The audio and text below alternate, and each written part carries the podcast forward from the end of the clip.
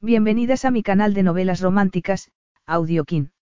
Antes de continuar, regálame un minuto de tu tiempo y comparte esta novela con familiares, amigas y conocidas. Me ayudarías a que otras personas conozcan este hermoso trabajo y cada día seguir creciendo. Estaré infinitamente agradecida por tu apoyo y deseando que una lluvia de bendiciones caigan sobre ti. Comencemos con la narración de la novela cuyo título es Amor entre fogones. Argumento. Su química era irresistible. ¿Podría Renzo redimirse con ella? No la quería allí. Tras estar a punto de perder la vida en un accidente de tráfico, Renzo Camaro se había retirado a la finca que tenía en la Costa Azul, donde se había aislado por completo. Hasta que llegó a ella una cocinera nueva que iba a despertar en el apetitos que llevaban un tiempo aletargados. Jessie Burton sabía que tenía que pasar página y para ello debía aceptar aquel trabajo. No obstante, Renzo ya no era el hombre mujeriego al que había entregado su inocencia años atrás. Aunque siguiese volviendo la loca de deseo. Y ella debía permanecer inmune a su atracción si no era capaz de perdonarle el daño que éste le había hecho. Capítulo 1. Jessie clavó los tacones nuevos en la alfombra roja que cubría las escaleras de mármol del edificio del siglo XVIII que albergaba el Palais Théâtre de París en aquella noche de finales de verano, y se sintió como una princesa por primera vez en la vida. Muérete de envidia, Cenicienta. Buscó la invitación en el bolso que le había tomado prestado a su prima Bella y se la enseñó al portero con el corazón en un puño. El hombre sonrió y se la devolvió, no la acusó de ser una impostura ni la echó de allí a patadas. De momento va todo estupendamente, respira. Tomó aire temblando mientras atravesaba el vestíbulo junto al resto de elegantes invitados y llegó a un enorme salón colmado de lámparas de cristal que colgaban del altísimo techo pintado. Estudió con la mirada semejante esplendor. La habitación estaba rodeada de columnas de mármol y estatuas doradas y vio bajar por las enormes escaleras de estilo rococó a un ejército de camareros vestidos con elegantes uniformes negros que llevaban en las manos bandejas repletas de copas de champán y canapés. Increíble. Había dejado a Belle y a su hijo Kai en Niza para viajar a París dos semanas antes, casi sin pensarlo, sabiendo que su prima necesitaba pasar tiempo a solas con el padre de Kai, Alexi Galanti. No obstante, en las dos últimas semanas también se había dado cuenta de que, con la vuelta de Alexi, ella iba a tener que buscarse la vida. Había pasado los últimos cuatro años con Belle, desde que ésta se había presentado en su casa embarazada y sola. Y cuando Kai había nacido, se habían convertido en una familia. La primera familia de verdad desde que su madre se había marchado de casa cuando ella era adolescente. Pero ya tenía 20 años y a pesar de que le encantaba su trabajo como cocinera, para el que se había formado desde los 16, era una profesión que exigía demasiadas horas y que no permitía tener vida social. Y dado que Belle y Kai se habían mudado de Londres a Niza, ya no iba a poder contar con su compañía. Al ver encima del tocador de Belle la invitación al famoso baile de disfraces que su exjefe, Renzo Camaro, celebraba en París todos los años, se la había metido en el bolsillo sin pensarlo, con la vaga idea de utilizarla para obligarse a darle un cambio a su vida. Belle no iba a echarla en falta.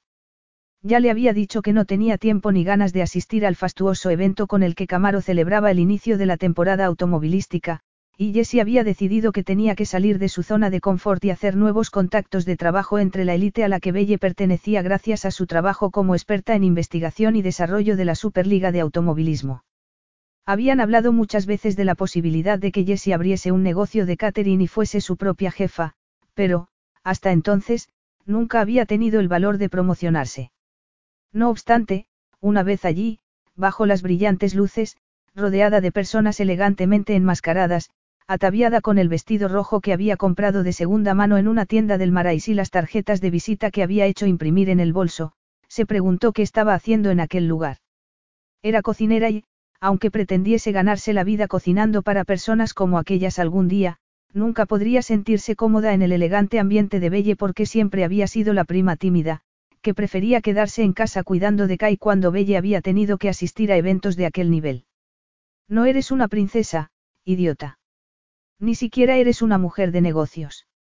Eres una impostora.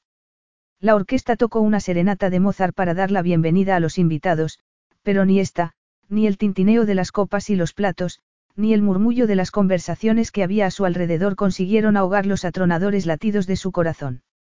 Buscó entre la multitud, con la mirada parcialmente tapada por la gasa del antifaz que había fabricado con un retal de encaje, por si encontraba algún rostro conocido que pudiese aliviar aquella sensación de estar fuera de lugar que, de repente, le oprimía el pecho. Entonces se dio cuenta de que se había equivocado. Aquel no era un lugar para hacer contactos de trabajo. Era una fiesta demasiado liberal, ruidosa y, emocionante. En ese momento encontró con la mirada a Lorenzo Camaro, el anfitrión y ex jefe de Belle, que nunca se había fijado en ella las veces que habían coincidido. Y la sensación de inseguridad estuvo a punto de asfixiarla.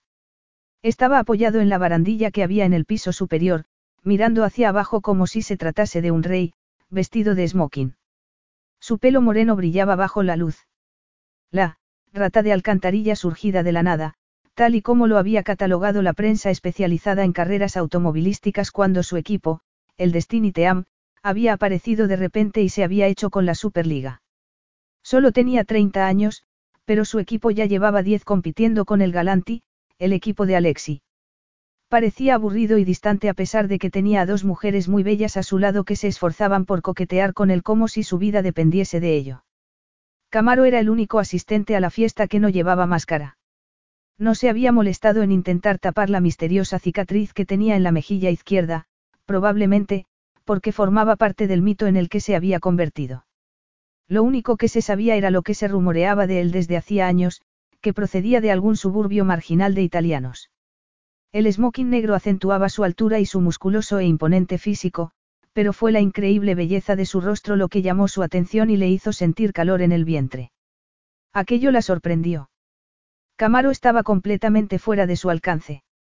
Era como si estuviese en Marte, no, en Saturno, que era el planeta más alejado del planeta Jessie.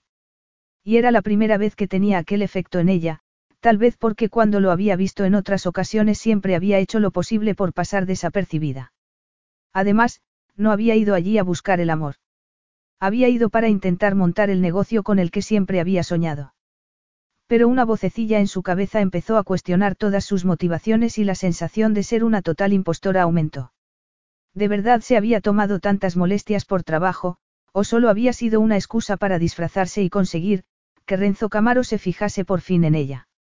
La idea la abochornó, pero no pudo desecharla del todo, lo que la avergonzó todavía más. Tal vez lo mejor sería volver a la agradable casa de huéspedes en la que estaba alojada en Montmartre. Entonces, la mirada de Renzo se clavó en la suya y su cerebro dejó de pensar.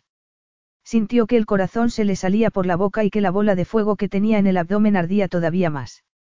No me lo puedo creer, pensó, sintiéndose incapaz de apartar la mirada de él. Se dijo que tal vez Jessie Burton fuese, al fin y al cabo, tan dependiente y patética como su madre. Pero antes de que le diese tiempo a salir corriendo, la modelo que había al lado de Camaro rompió el extraño hechizo agarrándolo por las mejillas y dándole un beso en los labios.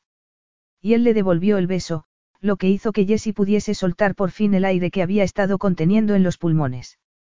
Al parecer, Renzo se había olvidado de ella. No había habido entre ellos un extraño momento de conexión.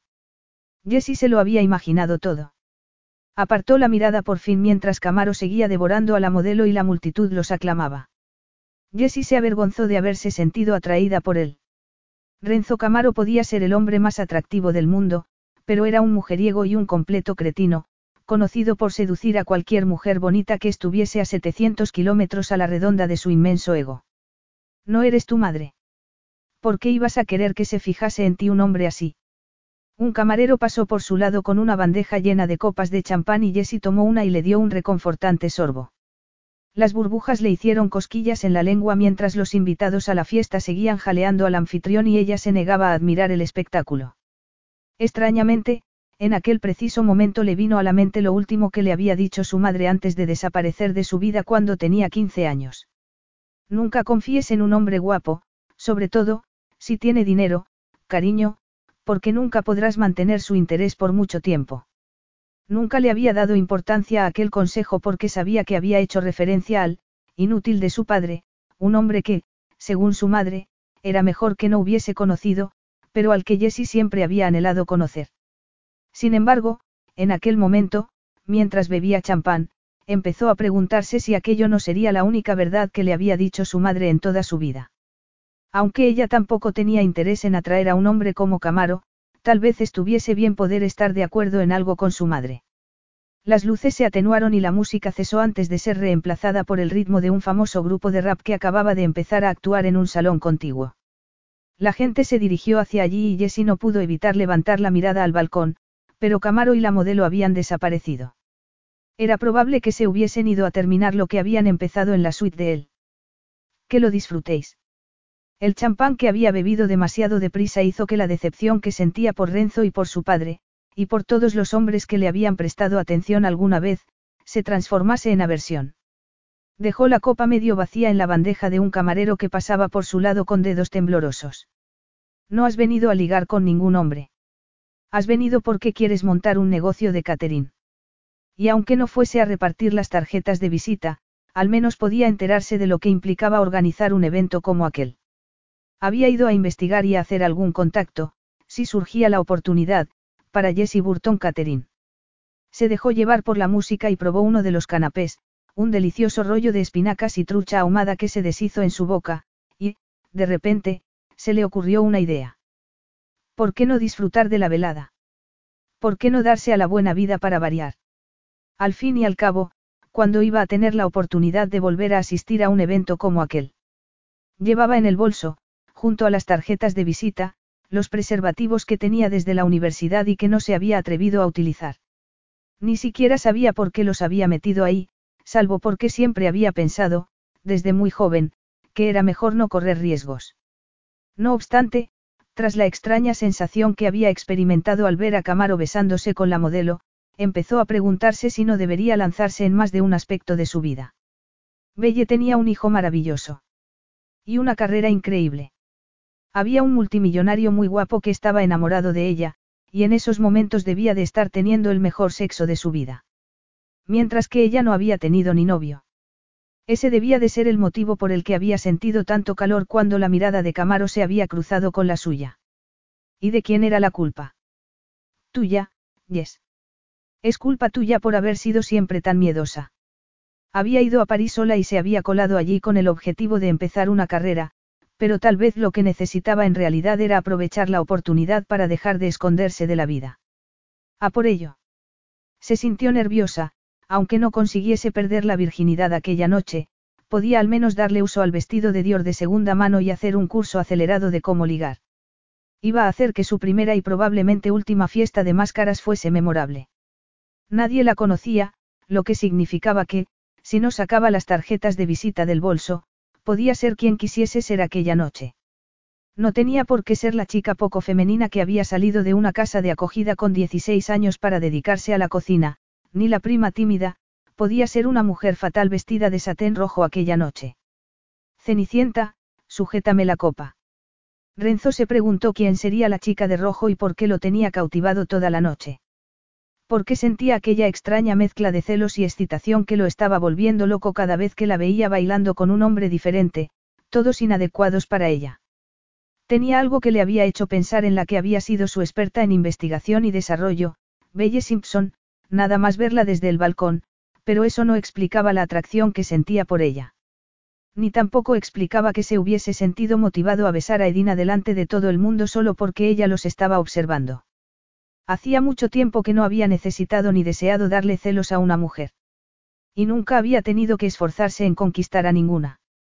Lo normal era que solo tuviese que esperar a que ellas se acercasen, como había hecho Edina. Y el hecho de que le recordase a Belle tendría que haberlo enfriado. Belle siempre había sido inalcanzable. A él nunca le había gustado acostarse con mujeres con ataduras porque eso implicaba, a su parecer, demasiado trabajo. Renzo, ¿por qué no nos escapamos a tu habitación? Se giró y vio a Edina mirándolo con ojos de cordero degollado, pero él se sintió aburrido. Cuando se había acostado con ella un mes antes ya le había advertido que nunca se acostaba dos veces con la misma mujer, pero ella se había resistido a entender el mensaje. Tal vez no debería haberla besado solo para poner celosa a esa chica. Apartó la mano de Edina de la solapa de su chaqueta. Es mi fiesta, le respondió en voz baja, conteniendo la sensación de fastidio para no montar una escena. No puedo marcharme. Por supuesto que sí, insistió ella. Supongo que tienes que proteger tu reputación de Playboy.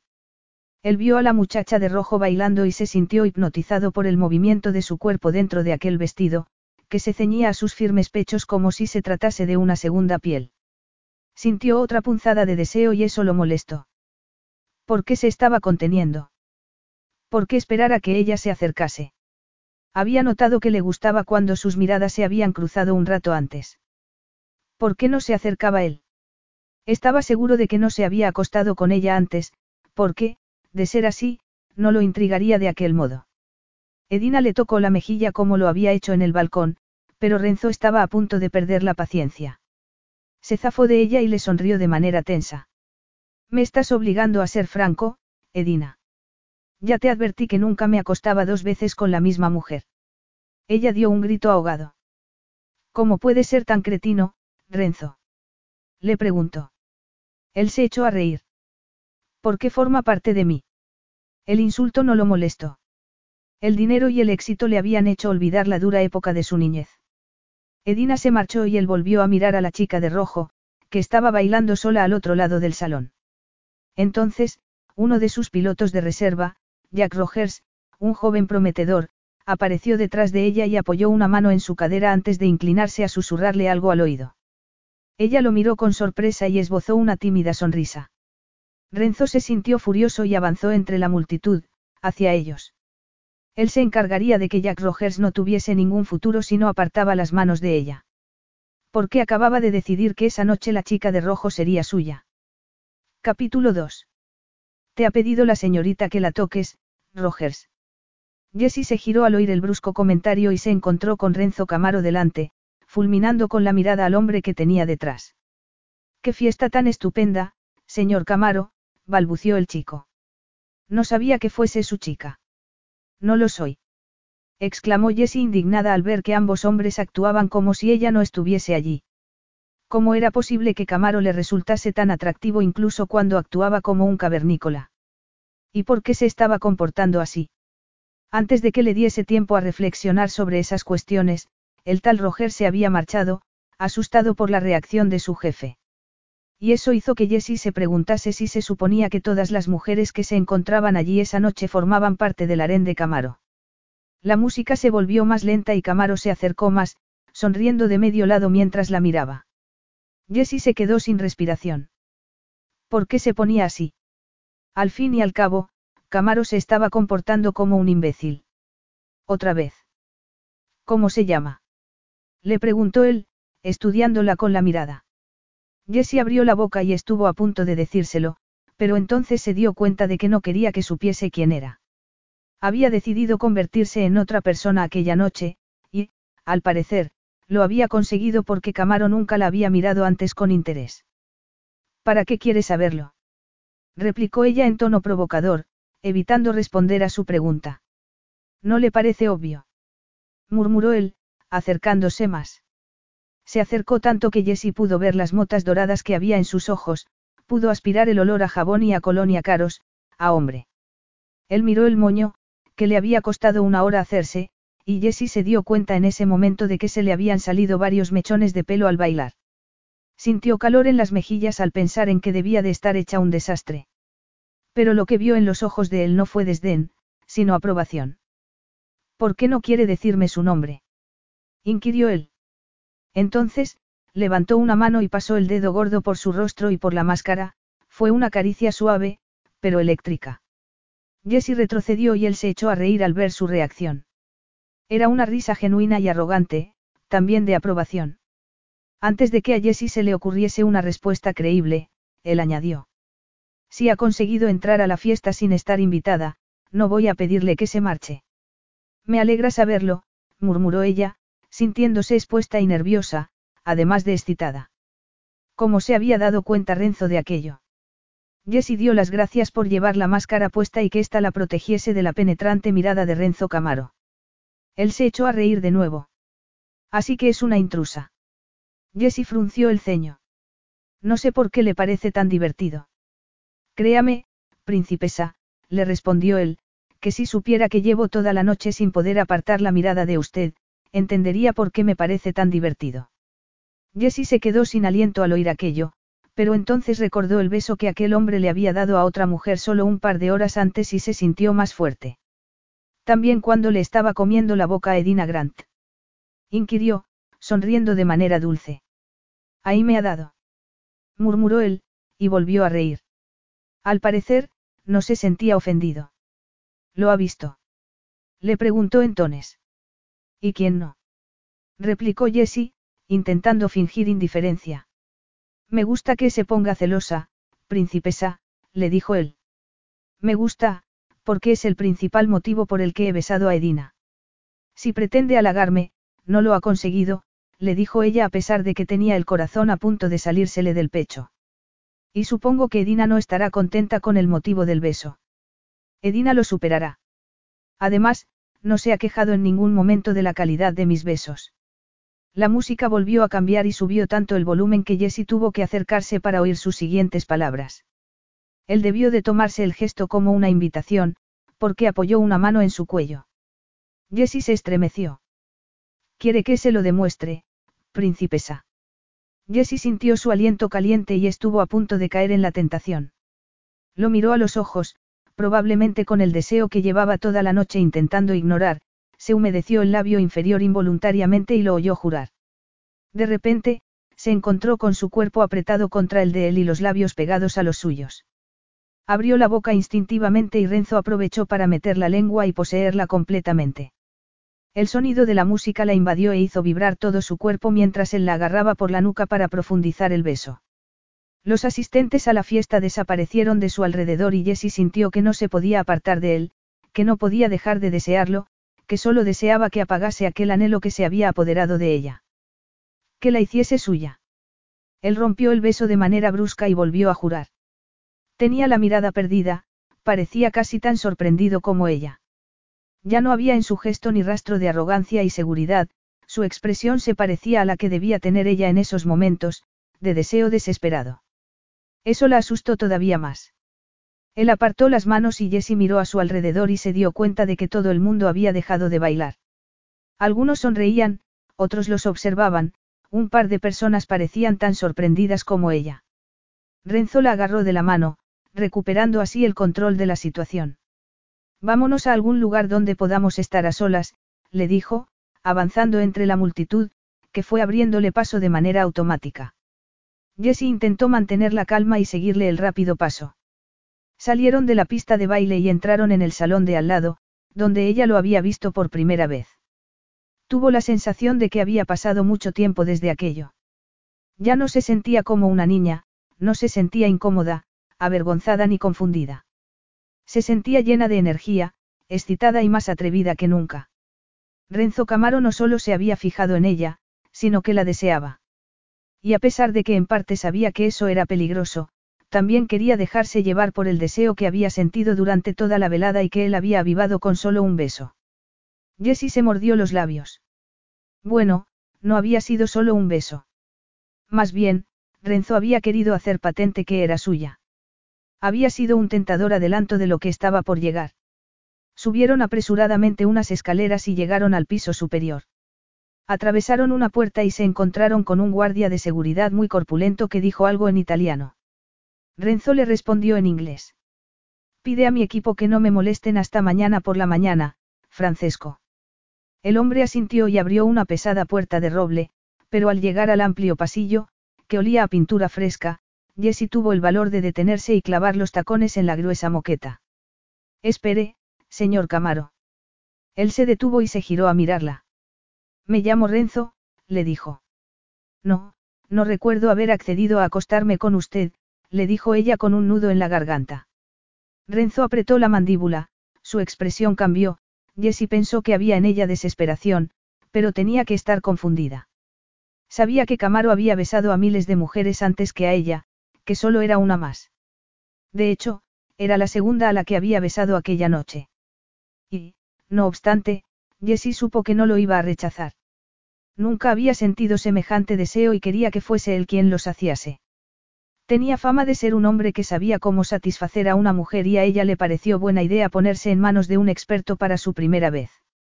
Pero a pesar de que sabía que quería hacerlo, también quería que, al menos, le preguntasen si estaba segura. Renzo le acarició la mejilla, pasó el dedo pulgar por sus labios. Veo en tus ojos que me deseas y tus labios me lo han confirmado, comentó, pero después apartó la mano y dio un paso atrás, pero si quieres decirme que no, estás en tu derecho. No quiero decir que no, tuvo que admitir Jessie, pero antes debería saber. Dudó. Debía contarle que iba a ser su primer amante. Tuvo miedo de que la rechazase, volvió a sentirse insegura. Él arqueó las cejas y sonrió. ¿Qué tengo que saber? preguntó. Que nunca he hecho esto antes, espetó Jessie. En lugar de mostrarse sorprendido o horrorizado, siguió sonriendo. Nunca has hecho el que, princesa. Le preguntó, mirándola fijamente a los ojos. Era evidente que no tenía ni idea de lo que Jessie le estaba hablando. Ella sintió calor en el rostro. De verdad iba a tener que darle detalles. Ya sabe, esto, le respondió ella, interponiendo una mano entre los dos. ¿El qué? repitió él, agarrando sus dedos. Nunca has tenido sexo en París. O con un hombre que te va a hacer gritar de placer. Le besó las puntas de los dedos y después se metió el pulgar en la boca. Y ella tuvo que morderse el labio para contener un gemido. O tal vez no te has acostado nunca con un hombre que no sabe tu nombre. El brillo de sus ojos era peligroso y encantador. La solución es muy sencilla, quítate esa máscara y dime quién eres, princesa. Ella se zafó y se frotó la mano en el vestido. Nunca me he acostado con nadie, confesó. Renzo arqueó las cejas y ella se dio cuenta de que había conseguido sorprenderlo. No puede ser cierto, comentó con incredulidad. ¿Cuántos años tienes? Veinte. Él la miró aliviado y dijo algo en italiano entre dientes. Ella se quejó en silencio, porque le había contado la verdad. Renzo la estaba mirando como si tuviese dos cabezas.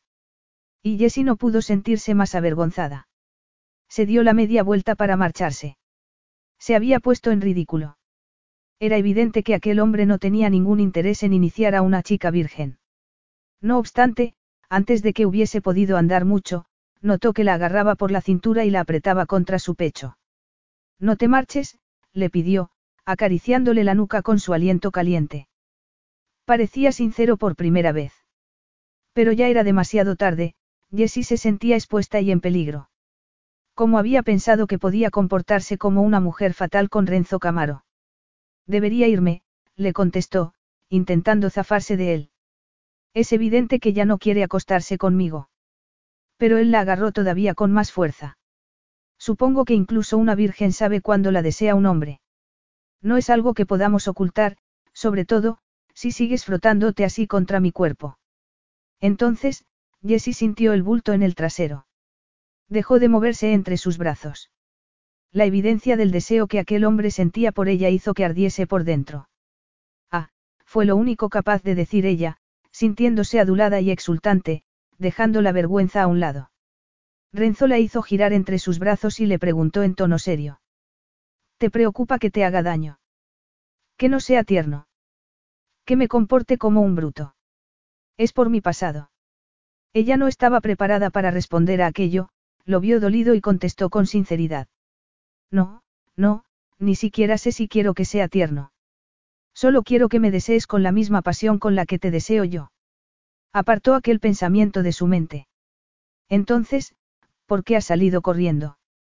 Le preguntó él con el ceño fruncido. Era evidente que lo había ofendido a pesar de que parecía tener un ego indestructible. Se hizo un silencio entre ambos y Renzo siguió mirándola fijamente.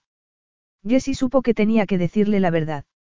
O toda la verdad que era capaz de compartir sin perder el poco orgullo que le quedaba. Pensé que ya no iba a querer, le dijo. Sabiendo que es el primero. Él bajó la vista a su erección. El gesto habría sido casi cómico si Jessie no hubiese estado tan excitada. Pues te has equivocado, le respondió él. Mis pantalones no mienten. Ella se echó a reír, consiguió relajarse. Sí, ya veo. Y, ahora, te burlas de mí, comentó Renzo, fingiendo indignación. Supongo que sabrás que es doloroso estar así. Lo siento, se disculpó ella, sintiéndose fuerte de repente. Él volvió a tomar su mano y le mordisqueó la yema del dedo pulgar. Jessie se estremeció, se le escapó un gemido. Es mi venganza, admitió él. Jessie asintió, fue incapaz de hablar, lo deseaba demasiado. ¿Sigues queriendo que sea tu primer amante, princesa? Le preguntó Renzo. Ella asintió con demasiado entusiasmo. Tal vez fuese una conquista más para aquel hombre, sin duda, no era la primera virgen con la que se había acostado. Volvía a parecer muy seguro de él mismo.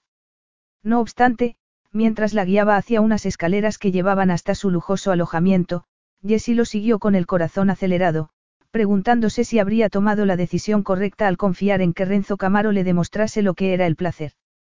No lo sabía, pero decidió no cuestionar la decisión que había tomado ni el calor que sentía entre los muslos. Renzo se preguntó qué estaba haciendo. Aquella chica era virgen y él nunca se había acostado con una virgen ni había sentido el deseo de hacerlo hasta entonces. Prefería estar con mujeres que sabían lo que querían y él se lo daba. ¿Qué tenía de divertido tener sexo con alguien que no sabía de qué iba el tema? Hasta podía haber sangre. Pero a pesar de parecerle aterrador, llevó a la joven hacia el dormitorio principal, agarrándola de la mano, sabiendo que no podía dejarla marchar. La deseaba con una pasión que se había vuelto todavía más desesperada desde que le había dado el beso en la pista de baile. Incluso quería ser su primer amante. Quería ser el hombre que iniciase a aquella mujer a los placeres de la carne. Que su nombre fuese el primero que susurrase al descubrir el éxtasis. En cuanto se le había pasado la sorpresa de la notica, en vez de enfriarse, su deseo se había avivado todavía más. Esa noche sería suya, solo suya. Y podría poseerla de un modo que ningún otro hombre la había poseído. Se negó a cuestionar aquella extraña reacción. Probablemente se debiese a que era la única mujer que lo había retado en mucho tiempo. Estaba tan acostumbrado a que todas lo mirasen con adoración y cayesen en sus brazos con tan solo chasquear los dedos que su vida sexual se había vuelto aburrida sin que se diese cuenta. El recelo de aquella joven le había resultado refrescante. Y no podía negar que había una química muy intensa entre ambos. Tal vez nunca hubiese deseado tanto a una mujer. Su beso había sido incluso más excitante que su primer beso, en un callejón sin salida de Roma, con trece años. El recuerdo de aquel primer beso desesperado con una mujer mucho mayor que él, que se había reído de su inexperiencia, hizo que le sudasen las palmas de las manos de repente al girarse a mirar a la chica. Su vestido de satén rojo brilló bajo la luz tenue.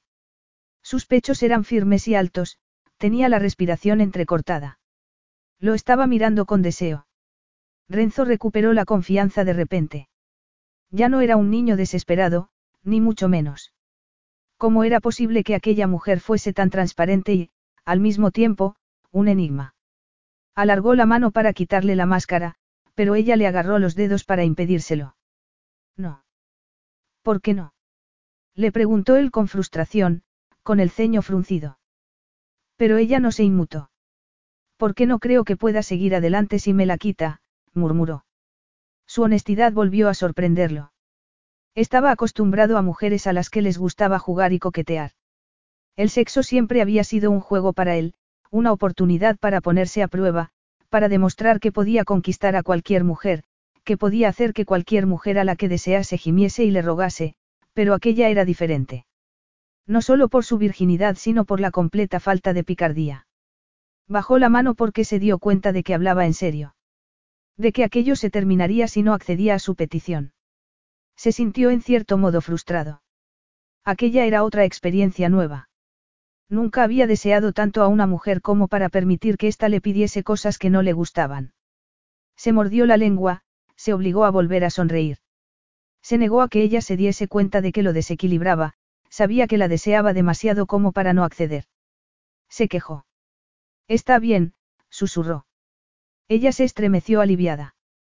¿Por qué le parecía tan importante mantener su identidad en secreto? ¿Y por qué su petición lo cautivaba todavía más? Pensó que ya encontraría la respuesta a esas preguntas en otro momento. Se quitó la chaqueta y la tiró encima de una silla. Después se aflojó la corbata y se desabrochó el cuello de la camisa. Ella lo observó, había deseo en su mirada y estaba ruborizada. Renzo se dio cuenta por primera vez de que tenía pecas en el puente de la nariz. Tal vez, al fin y al cabo, sí que le gustaba jugar. Se le ocurrió una idea que lo excitó todavía más y dejó de sentirse molesto, al menos, en parte. Él era un experto en aquel tipo de juegos y ya sabía que ella, no. Sonrió de manera sensual mientras se apoyaba en el tocador y se cruzaba de brazos. Voy a hacer un trato contigo, princesa, le dijo, sintiéndose inspirado. Ella asintió y su expresión de cautela alertó a Renzo. Tal vez pudiese ganar aquella batalla, pero nunca ganaría la guerra. ¿Cuál es el trato? Le preguntó ella sonriendo más. Él la recorrió con la mirada. Accedo a que te quedes con la máscara siempre y cuando te deshagas de todo lo demás. Era una exigencia escandalosa y, por un terrible momento, le preocupó haber ido demasiado lejos. Al fin y al cabo, podía suponer que era la primera vez que se desnudaba delante de un hombre, pero eso solo hizo que Renzo desease ver cómo se desnudaba todavía más. Esperó mientras el deseo le hacía sentirse casi febril. Sería ella tan valiente y osada como parecía. Tenía el rostro y el escote casi del mismo color que el vestido, había recelo en su mirada. Pero también se le habían endurecido los pechos y el azul claro de sus ojos casi había desaparecido porque tenía las pupilas dilatadas por el deseo. La tensión se podía cortar con un cuchillo y Renzo tuvo que hacer un esfuerzo enorme para parecer relajado, para ocultar su desesperación al verla asentir. Continuó esperando, consciente de que ella no lo tenía claro. Permitiría que se tomase su tiempo, aunque no pudiese esperar más. Descruzó los brazos y se metió las manos en los bolsillos mientras ella se quitaba las horquillas del pelo. Su larga melena cayó sobre los hombros, la vio sacudir la cabeza y los rizos castaños se movieron. Renzo deseó enterrar los dedos en ellos, echarle la cabeza hacia atrás y devorarle el cuello, ver sus pechos erguidos y besárselos. Empezó a sudar, pero siguió esperando con los puños apretados mientras inhalaba su aroma. Se preguntó si alguna vez había deseado a una mujer tanto como a aquella. Si lo había hecho, no lo recordaba. Aunque en aquellos momentos parecía no tener pasado ni futuro, solo presente. La vio tomar aire antes de encontrar la cremallera del vestido, situada debajo de su brazo y bajarla con dedos temblorosos. El sonido resultó ensordecedor en el silencio de la habitación. Renzo tragó saliva cuando el vestido cayó y descubrió que no llevaba sujetador. Se le secó la boca solo de pensar el besar aquella carne tersa y hacerla gemir. Ella movió las caderas para que el satén cayese a sus pies. Después se cruzó de brazos. Levantó la barbilla de manera retadora y él sintió que se le salía el corazón por la boca. Era preciosa.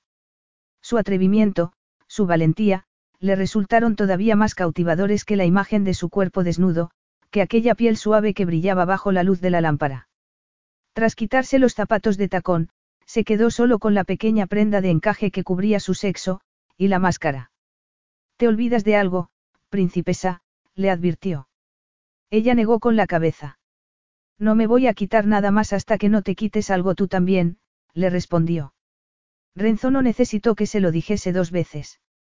Vene, le respondió. Se deshizo el nudo de la corbata, se desabrochó la camisa con rapidez y atravesó la habitación para acercarse a ella. Cuando llegó a su lado lo hizo con el pecho desnudo. Apoyó una mano en su cadera y notó que temblaba. La vio estudiar sus tatuajes con sorpresa. Y a él se le aceleró el corazón. Y por un instante se sintió nervioso. ¿Y si las múltiples marcas que cubrían su piel y que eran muestra de su pasado la repugnaban? Entonces, ella lo miró a los ojos y lo que Renzo vio lo dejó sin aliento. No había rechazo, ni siquiera había la excitación con la que las mujeres solían responder cuando veían las pruebas irrefutables de la rata de alcantarilla que había sido antes de que se convirtiese en multimillonario. No, mientras parpadeaba furiosamente, sus ojos azules brillaban con emoción. Y levantó un dedo para trazar con él la cicatriz de su mejilla. Lo siento mucho, Renzo, susurró. Por un instante, él sintió que se deshacía, porque aquella chica lo estaba tratando con comprensión, con compasión. Después, se le hizo un nudo en el estómago. ¿Cómo se atrevía a compadecerse de él? La agarró por la muñeca para apartar su mano, decidido a no permitir que lo conmoviese. Ella abrió los ojos con sorpresa, pero no se resistió. Tal vez tuviesen una química inigualable, pero su conexión solo podía ser sexual. Si pensaba que iba a conseguir que bajase la guardia, estaba muy equivocada. Renzo llevó la mano de la chica a su erección. Desabróchame el pantalón, cara, murmuró con la voz ronca por el deseo. Antes de que explote. Jessie se estremeció al oír su petición y sintió que se le endurecían los pezones. Se concentró en localizar la cremallera del pantalón al tiempo que intentaba taparse los pechos. Supo que debía parecer torpe, insegura y muy inexperta, porque tardó una eternidad en encontrar el tirador. Pero él se mantuvo inmóvil y no dijo nada, le dio tiempo para que se calmase. Cuando por fin lo encontró, tiró de él hacia abajo con infinito cuidado, consciente de que la erección se apoyaba con fuerza contra la tela. Después, suspiró aliviada al ver la ropa interior de color negro. La erección parecía todavía más prominente bajo la fina tela y ella se preguntó si aquello iba a funcionar. Renzo le hizo levantar la cabeza y sonrió. No tengas miedo, princesa.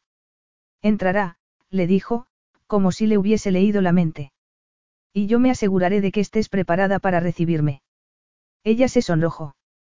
No tenía miedo, solo estaba excitada.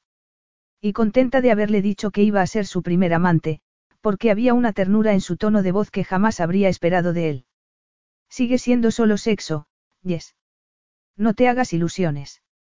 Es normal que él quiera que vaya bien, para los dos. Me alegra oírlo, le respondió. Porque parece un monstruo.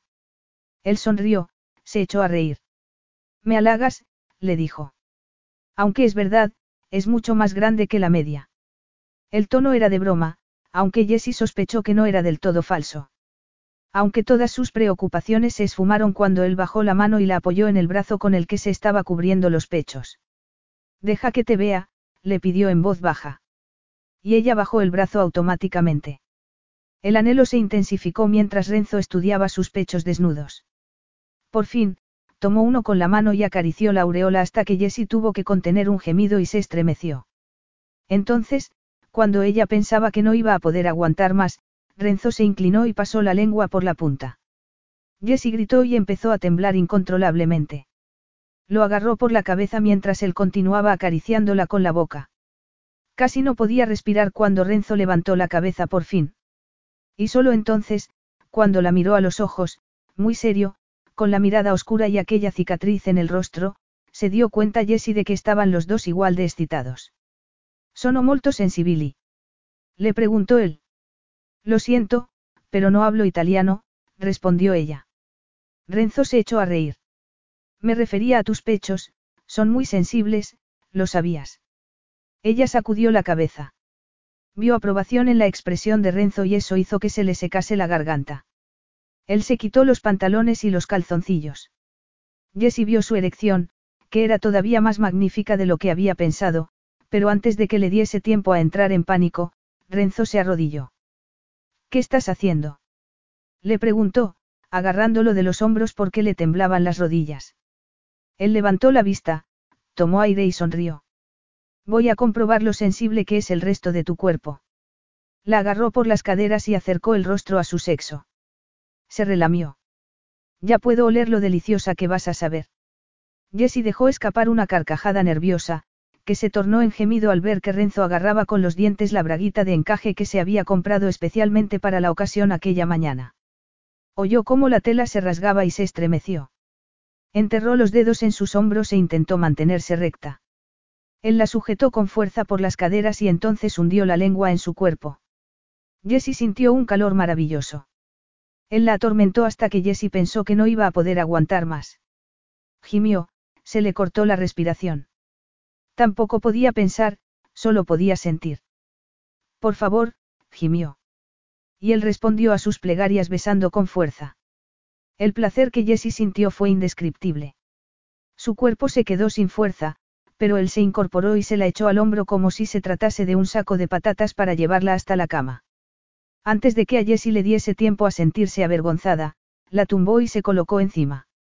¿Estás lista, princesa? Le preguntó.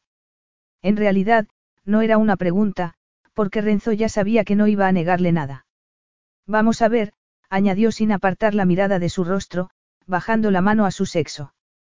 Ella arqueó la espalda, sorprendida por la caricia. Um, me parece que sí. Luego, la agarró de las caderas y apoyó la erección en el vértice de sus muslos. Jessie se agarró a su brazo para detenerlo. Tengo, tengo preservativos, balbució, sorprendida consigo misma al ver que era capaz de pensar, y de hablar. Él levantó la cabeza y por un momento pareció estar tan aturdido como ella. Después, se sonrojó. Alargó la mano y sacó un preservativo de la mesita de noche y se lo puso. Jessie se fijó en que le temblaban ligeramente los dedos y no pudo evitar emocionarse. Entonces, él volvió a agarrarla por las caderas y a acercar la erección. Agárrate a mí, le indicó Renzo con la voz ronca. Y si te hago daño, dímelo. Entonces, empezó a entrar despacio, pero con firmeza. Jessie sintió una punzada de dolor. Él se detuvo y la miró a los ojos. Y lo que Jessie vio en los de él hizo que se le encogiese el corazón. No pares ahora, le pidió. Lo quiero todo. Renzo gimió y continuó. Jessie sintió dolor y una inmensa sensación de conexión y de intimidad. Renzo esperó a que ella se adaptase a su invasión, luego se retiró, volvió a entrar despacio, con cuidado, pero con un despiadado propósito, hasta establecer un ritmo que hizo que Jessie sintiese placer, un placer más salvaje y elemental en esa ocasión. Y mucho más aterrador. Jessie se aferró a sus hombros, le picaban los ojos, tenía la garganta seca, el corazón acelerado, y sintió un placer que ya era imparable. Gimió, rogó, pensó que no iba a soportarlo más. Pero él supo que sí que podía, porque continuó llevándola al límite. El placer la quebró por fin. Cayó sin freno hacia el abismo y al oír gemir a Renzo se emocionó tanto que tuvo la sensación de que le había estallado el corazón. Renzo se preguntó qué acababa de ocurrir. Intentó hacer que su mente funcionase mientras salía de ella, pero la sensación de que algo fundamental había cambiado lo aterró. La miró, tenía el rostro colorado, pero su mirada era segura, no parecía preocupada. Él nunca había tenido un orgasmo igual, tan intenso y salvaje. El esfuerzo por ir despacio, con cuidado, había sido insoportable. Sería ese el motivo por el que había sido capaz de sentir cada momento. Se apartó de ella, se tumbó de lado, se sentía vacío. Lo habría sentido ella también. Habría sentido la conexión. Una conexión que él prefería no analizar, porque hacía que se sintiese expuesto. Se sentó y salió de la cama, aunque lo que quería, desesperadamente, era volver a tenerla entre sus brazos y asegurarse de que estaba bien. El deseo de ceder ante una conexión emocional después del sexo era una experiencia nueva. De camino al cuarto de baño se dio cuenta de que todavía la deseaba.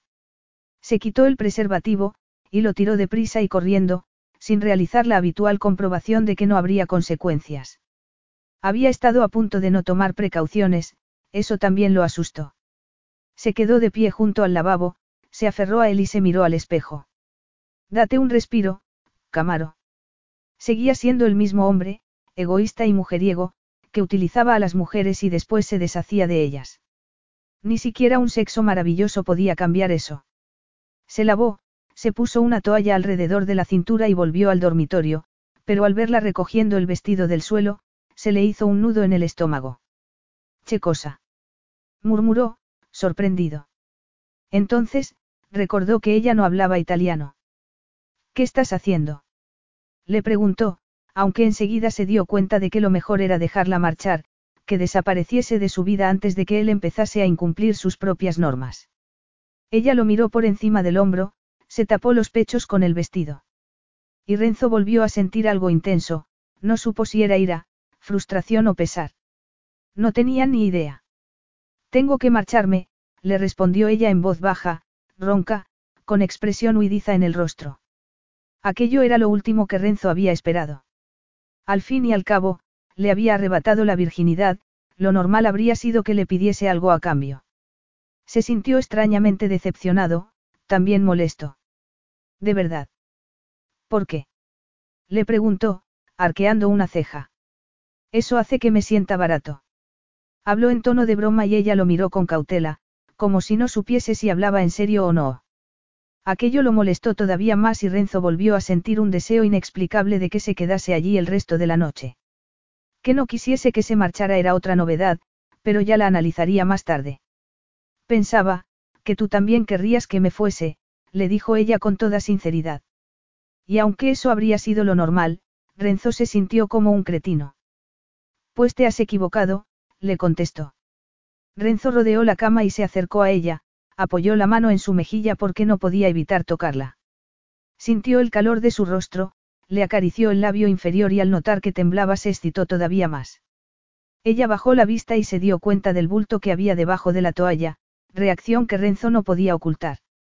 No, no creo que pueda volver a hacerlo ahora, admitió con una naturalidad que lo cautivó todavía más. Renzo se echó a reír. No quería que aquella mujer lo cautivase, pero ¿cómo lo iba a evitar?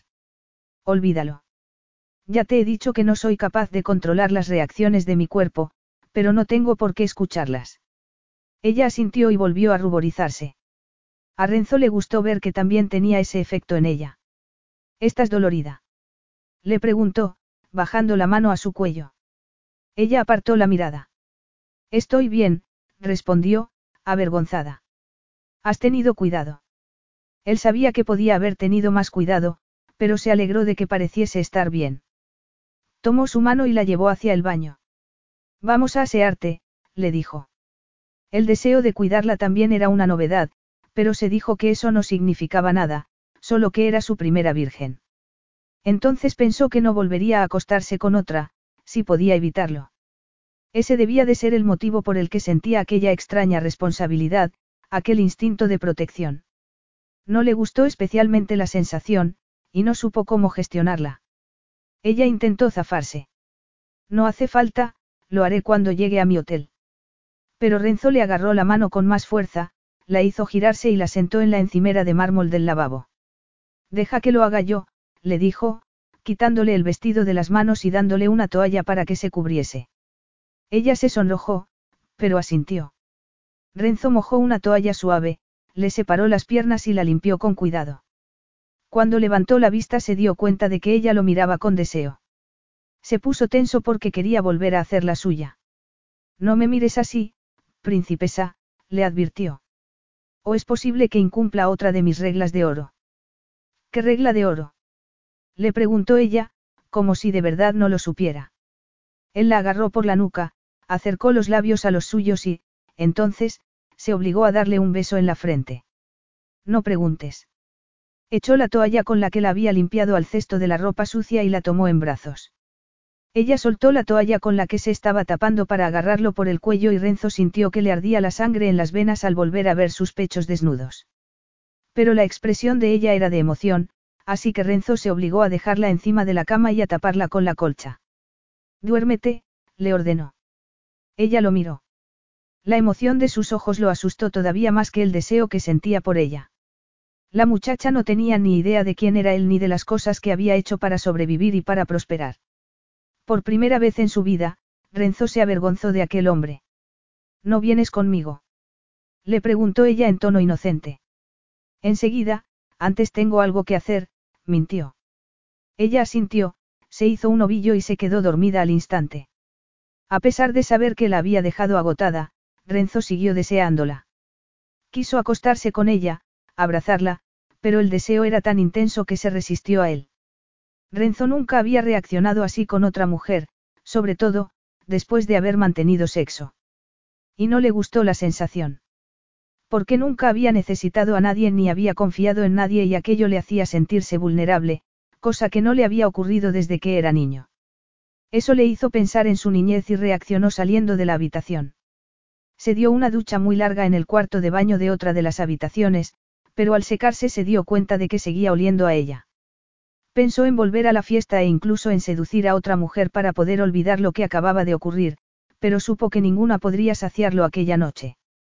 No le apetecía ni siquiera mirar a otra, solo deseaba volver a la cama y descubrir la identidad de la mujer que dormía allí, abrazarla, ver el anhelo en sus ojos, y hacer que volviese a desearlo. La idea lo horrorizó porque representaba una necesidad de aprobación que no había añorado desde que había sido demasiado joven para protegerse, a él mismo o a su madre, del desprecio de los demás. Pero ya no era un niño patético.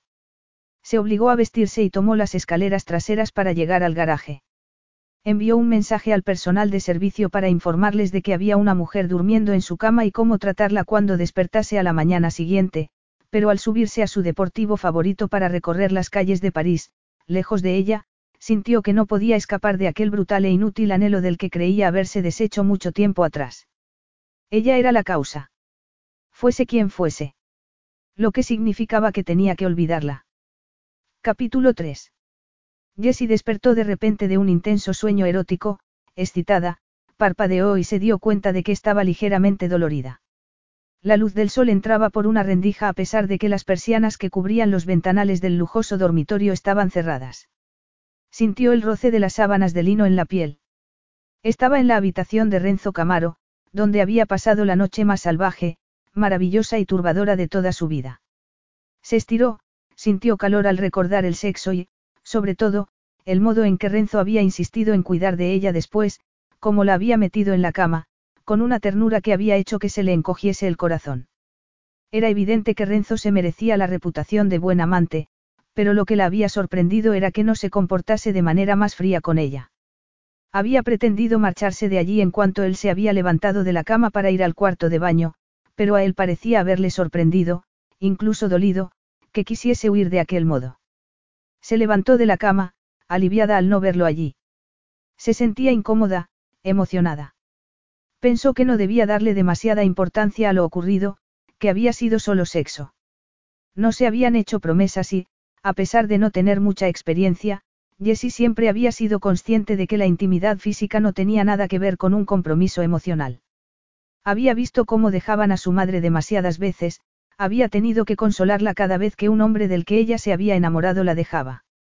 Además, por espectacular que hubiese sido la noche para ella, era probable que para Renzo no hubiese sido nada fuera de lo normal.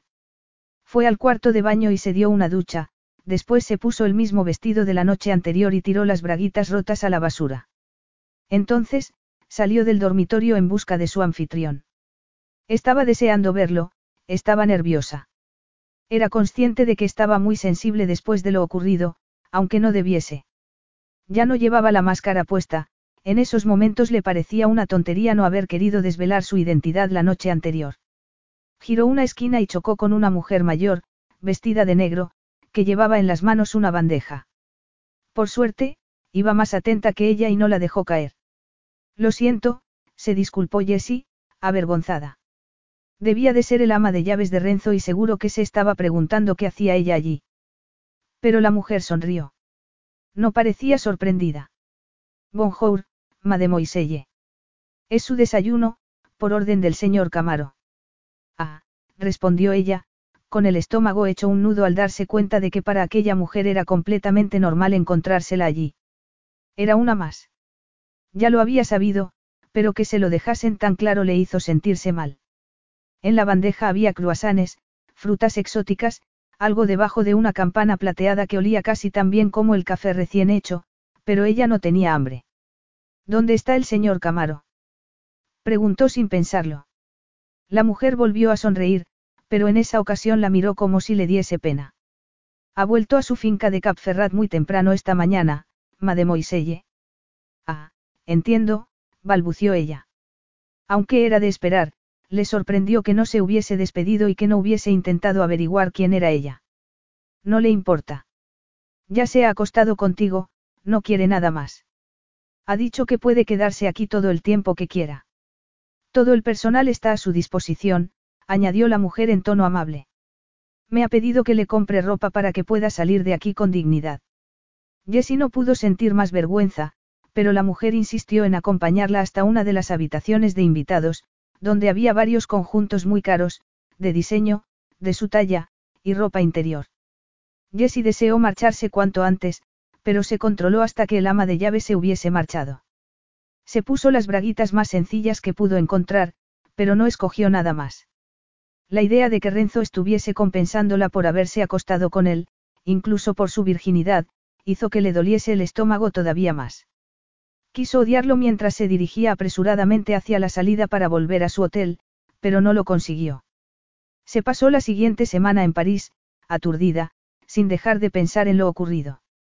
Cuando regresó a Niza era evidente que había algo serio entre Belle y Alexis, así que ella decidió no calentar la cabeza a su prima con lo ocurrido con Renzo Camaro. Un mes después descubrió que, además de un vacío en el corazón, Camaro le había dejado algo más. No había vuelto a pensar en él por su nombre de pila. Al fin y al cabo, él ni siquiera sabía cómo se llamaba. Jessie volvió a Londres sin ser capaz de contarle a Belle que estaba embarazada. No entendía cómo había podido ocurrir. Pero se obligó a llamarlo al trabajo. Al fin y al cabo, iba a ser el padre de su hijo y tenía derecho a saberlo. Ella no era la única responsable. Pero todos los intentos de ponerse en contacto con él fracasaron. Se quejó por haberse negado a decirle su nombre, pero después de un tiempo empezó a sentir que si no le devolvía las llamadas no era porque no pudiese identificarla. Sus sospechas se confirmaron cuando recibió un único mensaje de su secretaria de dirección, diez largas semanas después de haber pasado la noche juntos, el señor Camaro me ha encargado que le haga una transferencia de 5.000 euros y que le pida que no vuelva a intentar ponerse en contacto con él. La frialdad del texto la dejó de piedra. Renzo Camaro no podía saber que estaba embarazada porque ella no se lo había dicho a ninguna de las personas con las que había hablado mientras intentaba hablar con él, pero, no obstante, era evidente que él había decidido que Jessie solo estaba interesada en su dinero. La idea hizo que se sintiese humillada, que se sintiese como su madre, mujer a la que había prometido no emular jamás. Una mujer que siempre se había aferrado a los hombres, que había buscado de manera desesperada que la valorasen, una mujer sin autoestima. Jessie decidió que tendría el bebé. Su bebé. Sola. Y que no volvería a intentar contactar con él, después de haber rechazado el ofrecimiento económico de su secretaria. Pero tres días después de haber recibido el mensaje, mientras estaba trabajando en la cocina del hotel de Mayfair donde hacía un turno doble para intentar ahorrar algo de dinero con el que montar su negocio de catering, empezó a sangrar. Y 24 horas después ya no había bebé. Jessie se quedó destrozada y sola y llamó a Belle, que no tardó en ir a verla. Ella no le contó que había tenido una pérdida. No fue capaz.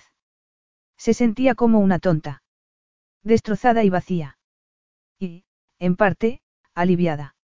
No porque no hubiese querido el bebé, sino porque no estaba segura de haberlo querido por los motivos adecuados. No sabía si lo había querido porque era suyo o porque era de él. Y, finalmente, empezó a recuperarse y consiguió que la sensación de enamoramiento se convirtiese en el odio que había querido sentir por el hombre del que se había enamorado y que no la había correspondido. Capítulo 4. Cuatro años después.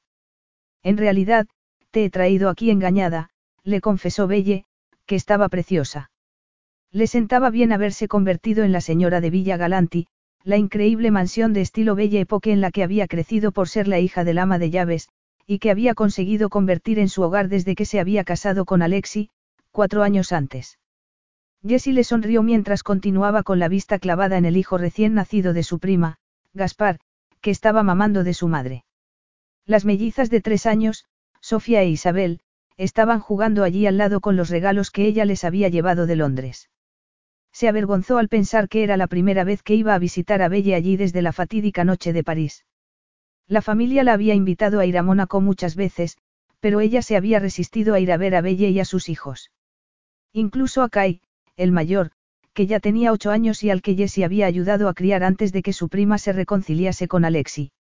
Eso también había sido debido a su desastrosa noche con Renzo Camaro. Ya hacía tiempo que debía haberlo superado. Llevaba cuatro años inmersa en su trabajo, que le encantaba, montando su negocio como cocinera de eventos privados.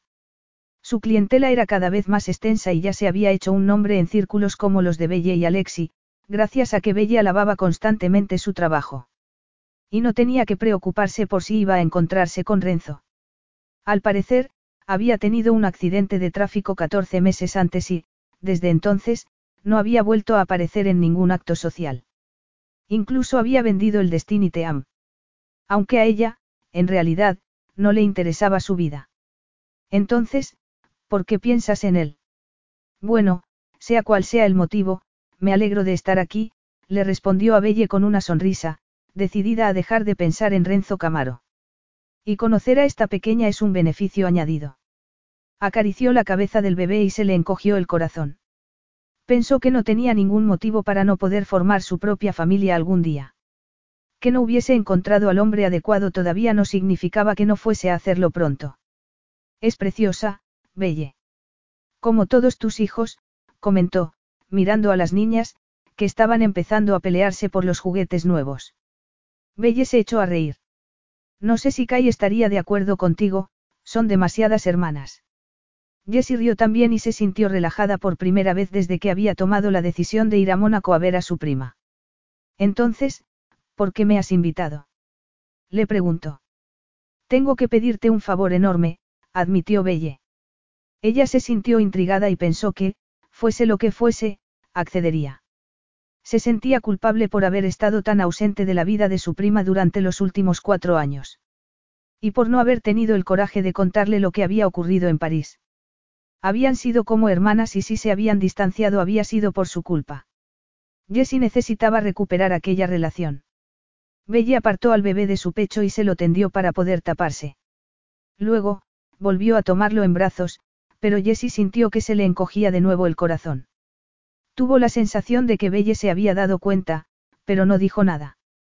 Se lo apoyó en el hombro para sacarle los gases y tardó unos segundos en volver a mirarla. No sé si te acordarás de él, pero antes de que Alexi volviese a mi vida, estuve trabajando para un hombre que se llamaba Renzo Camaro. Jessie se puso tensa al oír aquel nombre. Se ruborizó. Belle sonrió.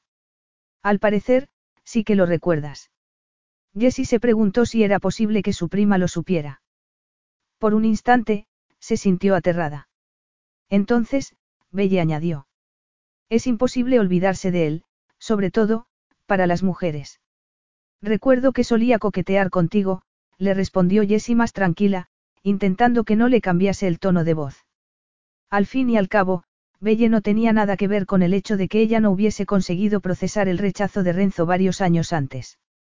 Desde el principio fue solo una aventura de una noche, tienes que relativizar. Renzo coqueteaba con todo el mundo, comentó Belle. Por aquel entonces. Jessie se sintió confundida. ¿Por qué estaban hablando de él? No quería hablar de él. He oído que sufrió un accidente y vendió su equipo, comentó. De repente, sentía curiosidad. Sí, lo vendió. De hecho, se lo vendió a Alexi. Eso sorprendió a Jessie. Alexi y Renzo siempre habían sido rivales. Supongo que Alexi se alegró mucho, añadió, intentando cambiar el foco de la conversación. La verdad es que no. Ni yo tampoco, admitió Belle. Pero no era Destiny su principal rival. Preguntó Jessie, que no sabía mucho de carreras. Lo era. Y Alexi y Renzo nunca habían sido amigos, pero ambos pensamos que los motivos por los que quería vender Destiny no eran los adecuados. No lo entiendo. El accidente, lo cambió, le explicó Belle suspirando. A Jessie le faltó el aire por un instante. Pensé que no había sido tan grave, comentó. Se había negado a leer noticias acerca de Renzo hasta que había ocurrido el accidente. Entonces, había sido inevitable, pero en esos momentos se dio cuenta de que sabía muy pocos detalles. Se había quedado con la impresión de que Renzo había sobrevivido e iba a recuperarse. Eso fue lo que el equipo de prensa de Renzo quiso que todo el mundo pensase. Sobre todo, para que las acciones de su empresa no cayesen demasiado. Se pasó tres horas atrapado en el coche, con la pierna izquierda aplastada. Y aunque consiguieron salvársela, no pudieron evitar que cojease. Belle dejó al bebé en su cuna y luego gritó a las niñas antes de volver a mirar a Jessie a los ojos. Camaro había sido un buen jefe para Belle, y un buen amigo cuando lo había necesitado. Pero Jessie no tenía ningún motivo para sufrir por él. En realidad, ni siquiera lo conocía. Solo habían pasado una noche juntos y las consecuencias de aquella noche le habían hecho mucho daño, pero aquello formaba parte del pasado. No obstante, no pudo evitar murmurar. Debió de ser muy duro para alguien tan activo. El problema no es solo el trauma físico, le respondió Belle. No ha vuelto a ser el que era. El accidente lo ha cambiado por completo.